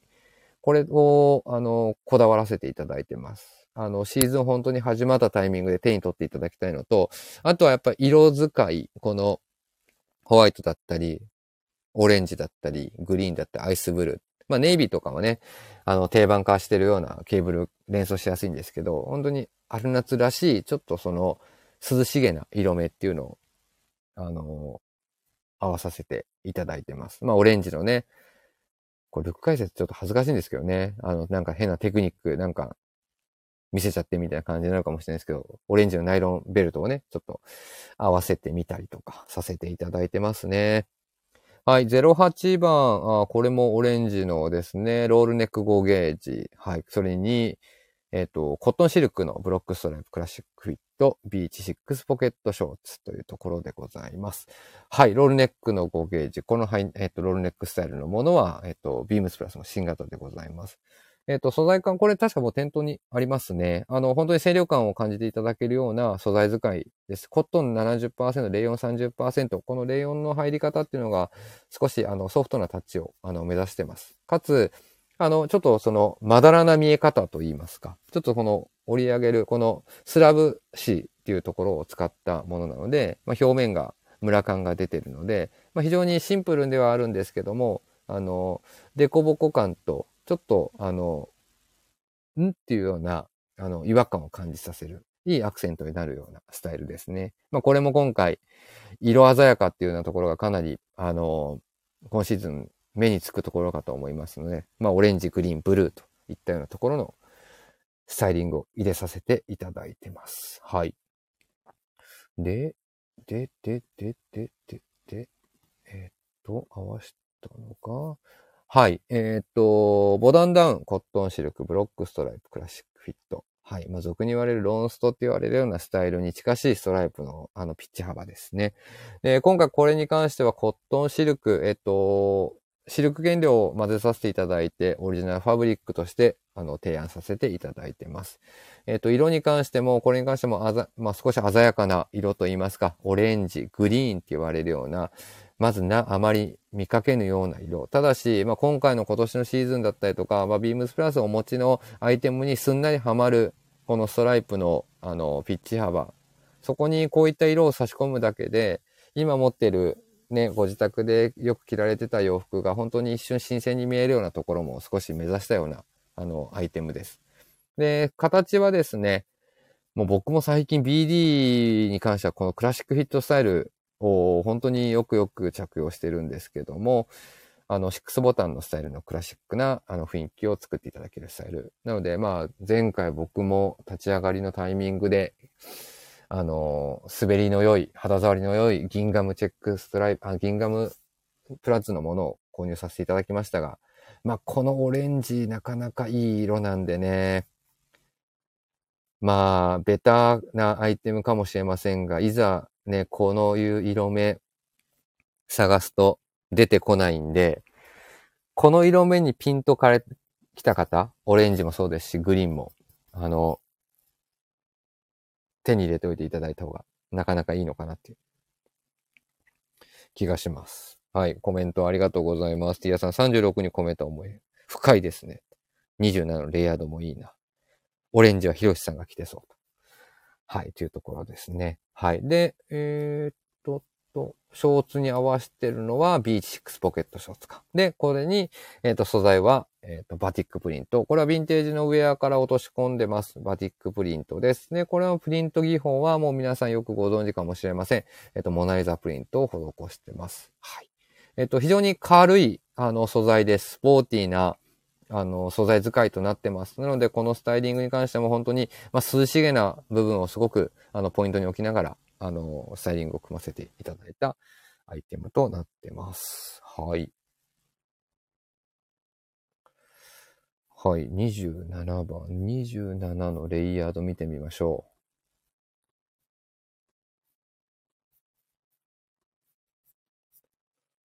はいはいはいはい。これですね。あはいはい。えっ、ー、と、ワークシャツ、このバッセンプリントのペンキのバッセンプリントね、スウェットハーフジップ、ヘンリーティー、はい。ロガーショーツ、ロガーショーツ、あと、えっ、ー、と、シックスパネルロングビル。えー、この二つが今回新型ですね。はい。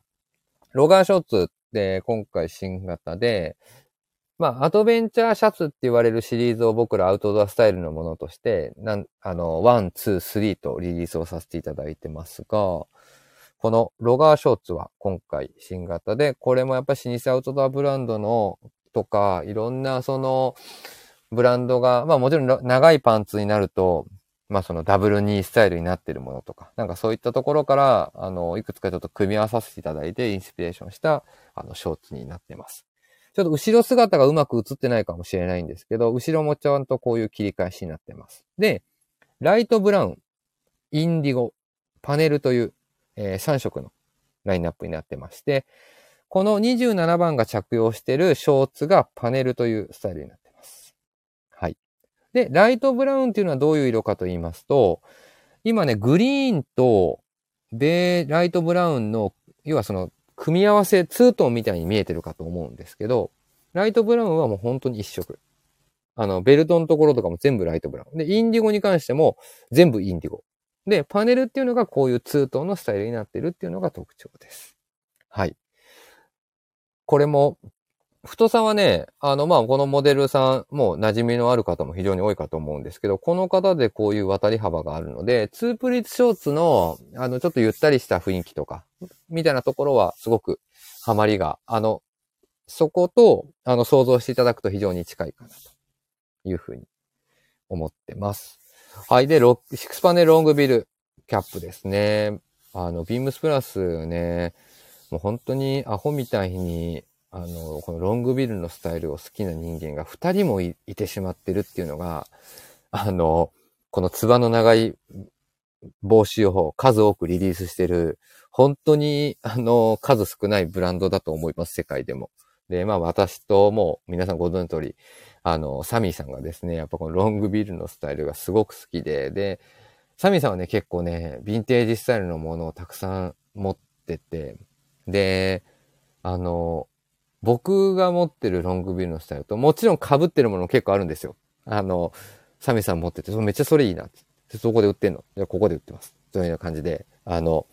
持ってるものがあるんですけど、僕はね、どっちかっていうとね、あの、結構幅広くこのロングビルのスタイルのものが好きなんですよ。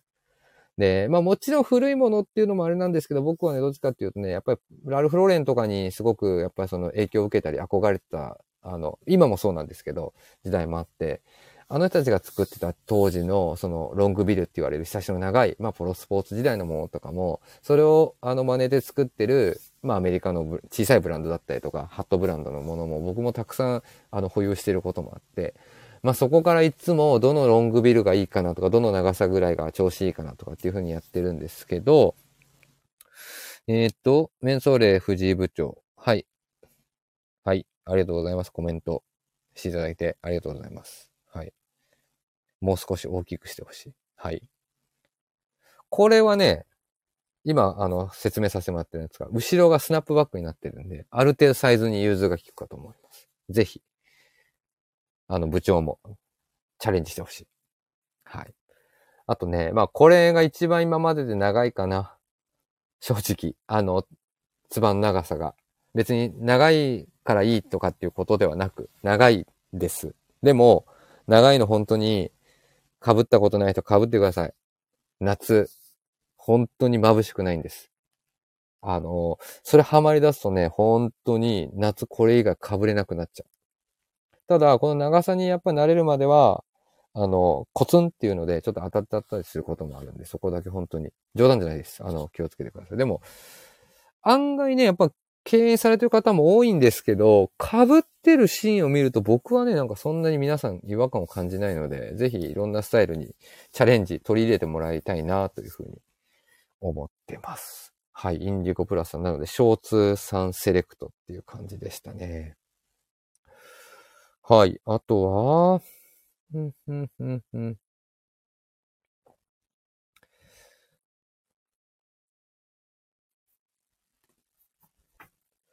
あとは、あとは、はい。えー、っと、シンフォニーさんのレターでも来てたところですね。豊永さんのリラックスムードと色柄合わせが新鮮な15番のスタイル、せっかくコメントいただいてるんで、ちょっと追ってみましょうか。これってあれなのかな？みんな、リ、あの、リアタイで聞いていただきながら、ウェブのこのルックページを行ったり来たりっていうような感じなんでしょうかね。ありがとうございます。はい。えっ、ー、と、こちら 1B スモーキングジャケットとミルイージーパンツの、まあ、スモーキングジャケットで作るリラックススタイルっていうところでございます。はい。で、これはですね、あの、このウールパナマっていう素材が本当に今回、あの、作り込んだ一つの素材の、あの、特徴ですね。で、これ、要はその、色がですね、この色と、あとね、無地みたいなものもあるんです。ベージュの。で、あとは、えー、っと、まあ、ブラックウォッチをちょっとそう見せるようなイメージの、赤い部分がグリーンになってるもの。それとの3色、えっと、3色で今回、あの、グリーンというかブルーか、になってるようなもので、えっと、ラインナップを、あの、させていただいてる、あの、アイテムになってます、これ。あのね、タッチ感とかね、もう本当に見え方通り、あの、パナマっていう、まあ、その組織を目指してたので、なんて言うんだろうな、あの、隙間感っていうのがすごくあるんですよね。なので、見た目が本当に涼しげなんです。で、かつ、やっぱりそのリゾート感っていうところがもう抜群に表現しやすいなっていうところもあって、やっぱりね、なかなか、あの、洋服のコンセプトとかテーマの中にリゾート感みたいなところってね、あのベターなキーワードかもしれないんですけど、やはりビームスプラスでいう、あの、強固なコンセプトをベースにしてる中からだと、やっぱりその、どうしてもやっぱりその、夏のその、清涼感ある素材を着た上でのリゾート的スタイルみたいなところはどうしても提案したくなることがあって。で、パナマってやっぱりね、ウールで作られてるものっていうのは、まあ本来パナマではないんですけれども、今回はこのウール100%で。で、60装子って言われる糸をその3本寄りをして、ちょっと強度感を持たせて、で、この隙間感を作るために、ちょっとこういう風にパナマっぽく作ってもらってるんで、まあ僕ら素材名をウールパナマっていう風に作ってるんですけども、こちらはですね、あの、美酒ですね。あの、岐阜美酒での作ってもらった素材のものを、まセットアップで使って、まあ、この本当に持ってもらうとね、あの、軽さと隙間、見た目の隙間感があるんで、なんかすごくリラックス感、リラックス感を表現したくて、まあ、スモーキングジャケットをもう本当に家の中で着てるようなイージーパンツと合わせてもらって、まあ、家の中っていう、家の中というよりかは、まあね、本当にようやく旅が本当に現実的な余暇の楽しみ方とか休日の楽しみ方で出てきてるかとは思いますので、なんかこういうのを着てね、あの、旅先で本当にリラックスした、ゆっくりした時間を、あの、過ごしていただくために、ちょっと旅に行くために洋服を買って、その洋服を早く着るためにテンションを上げてもらって、みたいな、なんかそういったことをしてもらえればなと思ってます。はい。あとは中に着てるものはバンドパラ、えっと、バンドの、バンドカラーのプロオーバースタイルのイカットマドラス。こちらはもう、メイドインインディアの、えっと、正真正銘、えっと、イカットマドラスを今回は素材を使ったもので、プロオーバーのスタイルを作ってます。というところですね。はい。このマドラスのバンドカラーっていうのはね、かなりやっぱりまあ僕らも毎シーズンいろいろいろんな生地、いろんな色柄で落としてるんですけど、まあマドラスっていうキーワードの中に。まあ今回ね、イカットっていう素材を僕も結構、プロダクトチームの面々に、あの、リクエストを強めにしてて、で、いい、あの、イカットのものが出てきたりとかしてたので、まあ今回それをチョイスさせていただいたというところです。はい。っていう感じです。はい。あとね、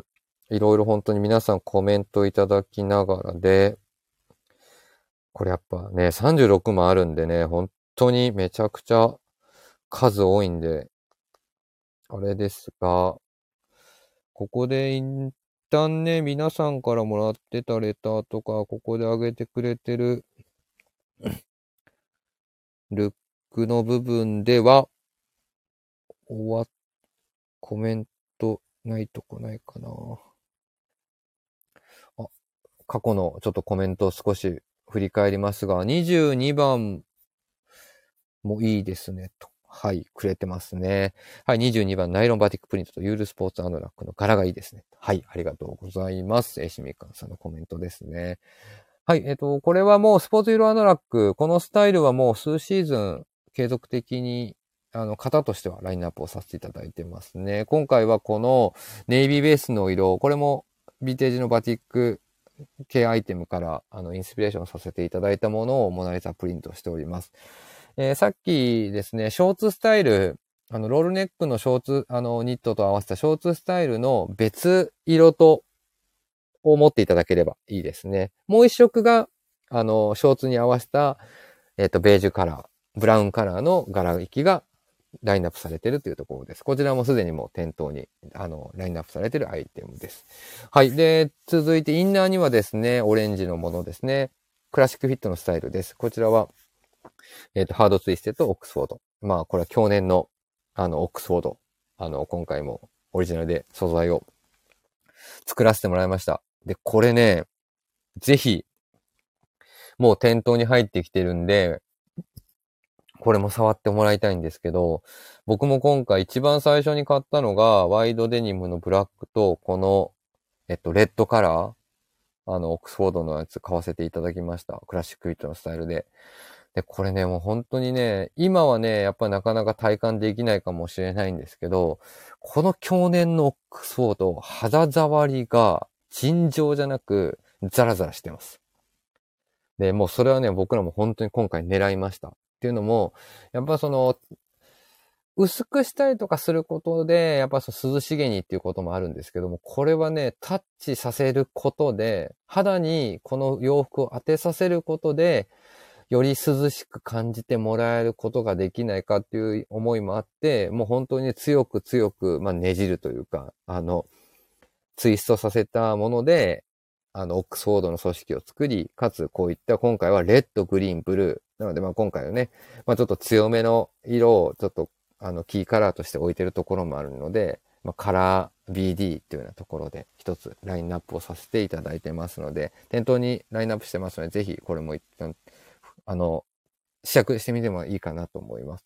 はい。あとはミローバーパンツですね。フロントがこれはドローコードのスタイルになってるタイプで、まあ、ビームスプラスの中では一番太いパンツと言われる部類に当たるかなと思います。はい。えっ、ー、と、まあみんな大好きリップストップの、えっ、ー、と、ナイロン素材なので、まあシャカシャカ感とスポーティー感。なので、まあ今回シューズもね、ニューバランスを合わせて、まあスポーツユーロアノラック、アノラックスタイルと BD ではあるんですけども、まあこの軍パンのオレンジカラーを拾いながらの、あの、ちょっとミリタリーというよりかは、まあ、アウトドアスタイルっぽさをちょっと表現した現代的なあのスポーツスタイルをちょっと表現させていただいているというところでございます。はい。そうですね。えっ、ー、と、コメントありがとうございます。プラス愛知さん。ブラウンのスポーツアドラックは先日島婿さんが来てました。というところで、はい、来てくれてましたね。すでに。はい。というところでございます。おもうこんな時間長く長くすいません。皆さんお話をさせていただいてまして。なので、一旦ね、えー、っと、ちょっとここで、えっとね、まあ今シーズンのまあ、なんていうんですかね。まあ、大まかに言くと、キーワード的な要素の話、まあ、いくつか今日ももうすでに事前に話をさせていただいて、あの、ルックと共に話をさせていただいてますが、やっぱマリンとか、あとは旅みたいなところを僕ら今シーズンはやっぱりちょっと、あの、強めに表現したいなと思った、あの、キーワードです。あの、もちろんね、あの、余暇、休日の過ごし方として、ありがたいことにビームスプラスをご利用いただくこともすごくありがたいんですけども、やっぱりまあコロナ禍がある程度本当に落ち着いてきた中で、あの旅する時間だったり、あの旅したくなる思いっていうのも、本当に皆さん徐々に徐々に出てきてるんじゃないかなと。で、まあこれを着てどっか行ってくださいっていうことではないんですけども、なんかそういったやっぱ僕もそういう含めも思いで、今シーズンはちょっとやっぱりそのスタイリングを組む上で、なんかそのリゾートっぽいスタイル、そういったところだったりとか、あとはその外にもう本当に洋服ってやっぱ外に出て着る楽しみがやっぱあるものかなっていうところもやっぱり半分以上あるとは思うので、なんか外に出かけたくなるようなスタイルっていうのを意識して、まあルックに関してはあの組ませていただいてます。はい。あとはですね、えー、っと、まあ、簡単にはなりますが、そのオリジナルファブリックを今シーズンも本当に真面目にバカみたいに数多く作ってます。で、なん、もう100、まあ言っちゃえば100、100、簡単に言って100種類以上は、オリジナルファブリックを仕込みを入れて、で、そこからものづくりに落としていくっていう作業の中で、まあもちろんプリントの話をさせていただいた中でも、一つキーワードとして、あの、今回挙げてる中だと、天然繊維。えっ、ー、と、天然ファブリックですね。そこはやっぱり、あの、少しずつ僕らも合成ファブリックとともに競合しながらラインナップをさせていただいてます。で、もちろんそれは、あの、リスナーの方々だったりだとかですね、ビームスプラスよくご愛顧いただいている方々とお話しするときに、やっぱりその、ビームスプラス用語で言う、変身開花っていう言葉がすごくすごく皆さんの中で、あの、馴染みと、要は身近に感じていただいてるんだなっていうのを改めて感じたときに、ま、着用していただいて、まあ、せっかくだったら気に入って合わせてもらって、で、それを着用繰り返して、僕はこういう感じの雰囲気でけんあの返信開花してきましたとか、なんかそういったところをいろいろお話をお伺いしていく中で、やっぱり天然素材が持つその魅力っていうのは、なんていうんですかね、コットンだからどうこうじゃなくて、その着用する楽しみをより上げるっていうところも、やっぱり一番大事な部分なのかなとこう感じたときに、その中でじゃあより変身開花していく、着てた人のライフスタイルによって変わっていくものなんだろうって時に、まあ、直ではありますけど、今回はインディゴというキーワードを一つ、あのー、挙げさせてもらってます。特に天然素材の中からも。なので、今回インディゴに関しては、あのー、いろんな手法でインディゴアイテムに、あの、落とし込みをさせていただいてて、まあ、もちろんインディゴ糸を使用して、インディゴのその織り上げたものもそうですし、例えば、まあ少し継続的な素材になるとスーピマヘリンボーンだったりとか、あとは先ほどお話をしたオックスフォード、あとはガーメントダイ、あの、オックスフォードと、あとはその、えっと、キャンバスですね。ヘビーキャンバスとか、あの、そういったものにも、えっと、生地の段階で糸染めをさせていただいたりとか、まあそういったところで、あのー、あ、糸染めだ、生地、生地染めですね。生地の段階のタイミングで生地染めをさせていただいて、それでまあ、あの、製品にしたりとかして、なんかそのインディゴを着ることで、あの、まあ、もちろんね、色落ちだったりとか、そういった逆デメリットが発生してしまうケースもやっぱ多々ありますが、まあ、お洗濯をしたりとか、その着用を繰り返すことでの経年変化、変身開花っていうのをすごく皆さんで楽しんでもらって、なんか洋服を着る、着て皆さんと会う楽しみを作ってもらえればなっていうふうに思い、一つはインディゴという天然素材のキーワードは、あの、入れさせていただいてます。あとは、そうですね、今シーズン、まあその天然素材にそのまま引っ張られるような流れではありますけども、オリエンタルファブリックって言われる、まあ、東洋の持つ魅力的な要素のファブリックを本当にこれも数多く今回は作り込んでます。あの、メイドインインディアで作られるマドラスに、あの、ブロックプリントのようなものでクラシックな雰囲気に見せるというような手法を設けたり、まあ先ほどのイカットのマドラスの生地もそうですし、あとはまあ合成に落とし込んだよりそのリアリティももちろん、あの、駆使しながら、コンフォータブルな着こなしを楽しんでもらえるもの。本当に、あの、柄物だけではなく、折りでも見せるもの、そういったところはかなりオリエンタルファブリックっていう枠を、そのままリゾートスタイルに落とし込んでもらえるような、なんかスタイルで、今シーズンは、あの、数多くアイテムに落とし込んでおりますので、ぜひ皆さん、あの、手に取っていただければな、というふうに思ってます。ちょっとね、まだまだたくさんお話ししたいことがあるんですが、そろそろですね。もう12時頃になってくるんで、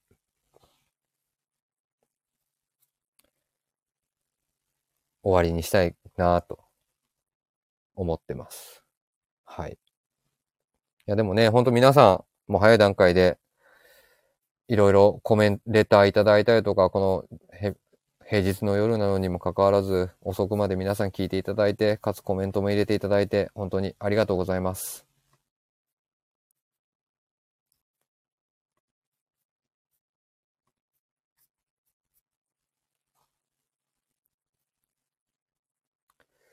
さて。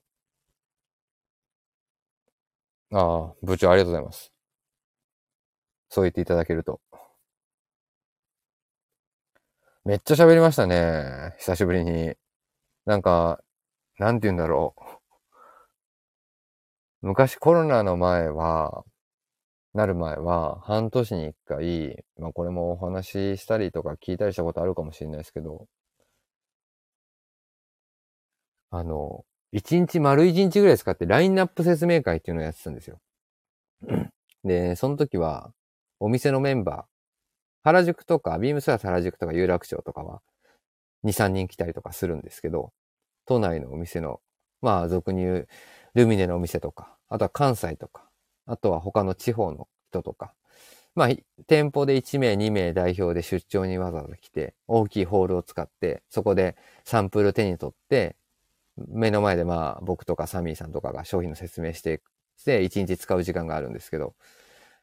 それ思い出すぐらい、あの、めっちゃ喋りましたね、久しぶりに。LINE、しかももしかすると、まあね、さすがに、なんていうのかな、まあ、ラ,、うん、ラインナップとかはね、まあ同じ会社のメンバーとか仲間に話すんで、話口調も変わったりとかするけど、今ね、こうやってラジオを聞いて、こんな平日の夜中にまで聞いてくれてる中の方々に、ね、あの、話していくのは、本当にはじ、初めてなんで、はい、本当にね、コメントすでに入れてくれてますけど、充実の解説でしたとかね、とても楽しかったです。話は尽きないですね。本当に尽きないんですよ。あ、お店に行くのがより楽しみになりました。本当にありがとうございます。はい。なんかそう言っていただけると。なのでね、まだまだね、スタートを切ったばかりです。えっ、と、この後ね、夏がどんどん近づいていくにあたり、半袖が出てきたりとか、あの、してきますので、ぜひ見ていただければなと思います。あと、16が好きですねとコメントを入れてくれてました。おー、今日リアタイ出てきてくれてるかなコメントいただいてました。あの放送前に、中間さんですね。16番が好きですっていうことですね。今回初のね、ちょっとプリントを施してる、ちょっとあの半袖スウェットを一回登場させてるんですけど、これもね、あのーリゾート感というか、これはこれでまた、あの、高級な東海岸のリゾート感っていうよりかは、ちょっと少しだけ西海岸の風景感を混ぜながら、あえてこのペインターパンツのユーズド感と、ちょっとこの古着らしいこのトレンド感をちょっと混ぜながら、足元はレザーのサンダルっていうので、ちょっと大人っぽく、あの、休日のお父さんみたいな、アメリカン休日のお父さんみたいなスタイルで作ってみてるんですけども、これも本当に色合いをちょっと今回は両極端でもう涼しげな雰囲気か、それともしくは対象色をドカンと入れたりとか、なんかそういうので組ませていただいてます。はい。気分の盛り上がる解説ありがとうございました。やっぱりプラスには愛がありますよと。本当にね、そうやっていただけること自体本当に皆さんもビームスプラスに愛を持っていただいているのはありがたく感じておりますので、引き続きですね、2023年スプリングサマーシーズン始まったばかりでございますので、ゆっくり楽しみながら、あの、お好きなアイテムを見つけていただければなと思っております。はい。で、えー、っと、改めて、今週ですね、ダブルポイントキャンペーンビームス全店で開催中でございます。えっと、ビームスの名古屋ではインディアンジュエリーフェアが開催中。本日、今週の日曜日ですね、2月の19日までとなっております。はい、えっ、と、実はですね、18日から、今週の土曜日ですね、今週の土曜日からは、えっ、と、ビームスの神戸にて、スポーツコートフェアが開催されます。えっ、と、先週の日曜日までビームスプラス有楽町で大盛り上がりをした、えっ、と、イベントでございます。神戸の方でスポーツコートフェア開催いたします。確か土曜日、日曜日、18日、19日には、ビームス神戸に、ミスターアイビーマンの鈴木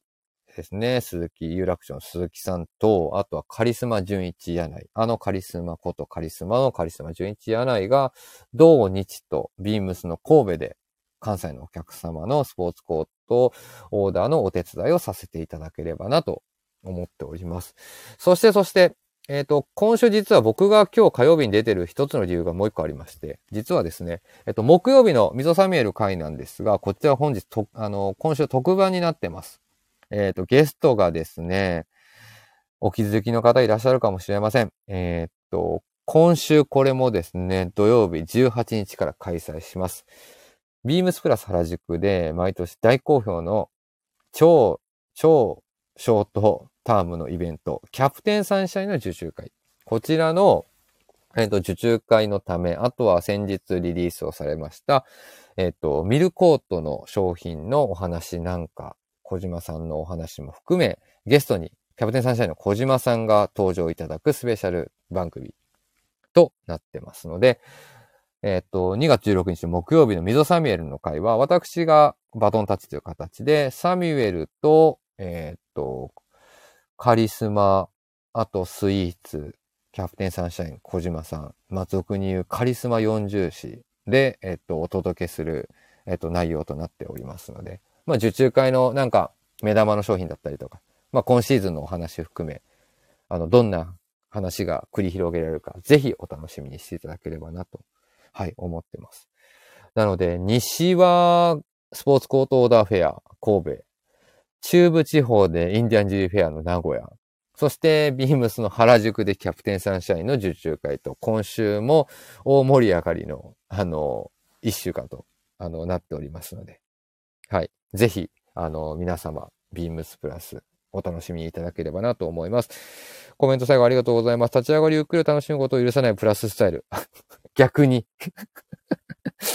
逆にそうですね。もうイベントが立て続けに、イベントの渋滞という、あの、ことが、あの、出てきてますが、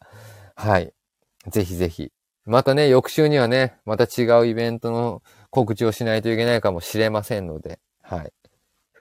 皆様、イベント、悔いの残らぬようにご参加いただければなと思います。はい。約2時間ですね、あの、お話しさせていただきました。かつ、えっと、リアタイでの参加、本当に、ありがとうございます。だがそれがいい。わかってますね。サボタージさん、ありがとうございます、コメント。はい、ということでございます。それでは、えっと、はずさんの代打変わりました。本日、ミゾのオールナイトビームスプラス、2023年ビームスプラス、スプリングサマーコレクションの解説のお話。これにて、本日、あ、ダメだ。あれ忘れた。やべやべ。かっこよく締めようと思ったのに。ということで、ぜひラジオネームとともに話してほしいことや僕たちに聞きたいことがあればたくさん送ってください。レターを送るというページからお便りをお送りいただけます。メールでも募集しております。メールアドレスはアルファベットはすべて小文字、bp.hosobu.gmail.com、bp 放送部と覚えてもらえればと思います。ツイッターの公式アカウントもございます。こちらもアルファベットはすべて小文字です。アットマーク、ビームサンダーバー、ブラサンダーバー、ハッシュタグ、プラジオをつけて番組の感想なんかをつぶやいていただければと思います。よろしくお願いいたします。ということで、明日、スキマプラスですね。木曜日、小島さんゲストで出ますので、ぜひお聞き逃しなく。で、週末からは、キャプテンサンシャイン始まったり、スポーツコートやったりしてますよ。名古屋はすでにもう一週間、インディアンジュエリーフェアとなってますので、お近くのビームスプラス、ぜひご利用いただければと思います。はい、それではすいません。この辺で終わりたいと思います。それでは皆さん、長時間お付き合いいただきまして、ありがとうございました。それでは皆さん、おやすみなさーい。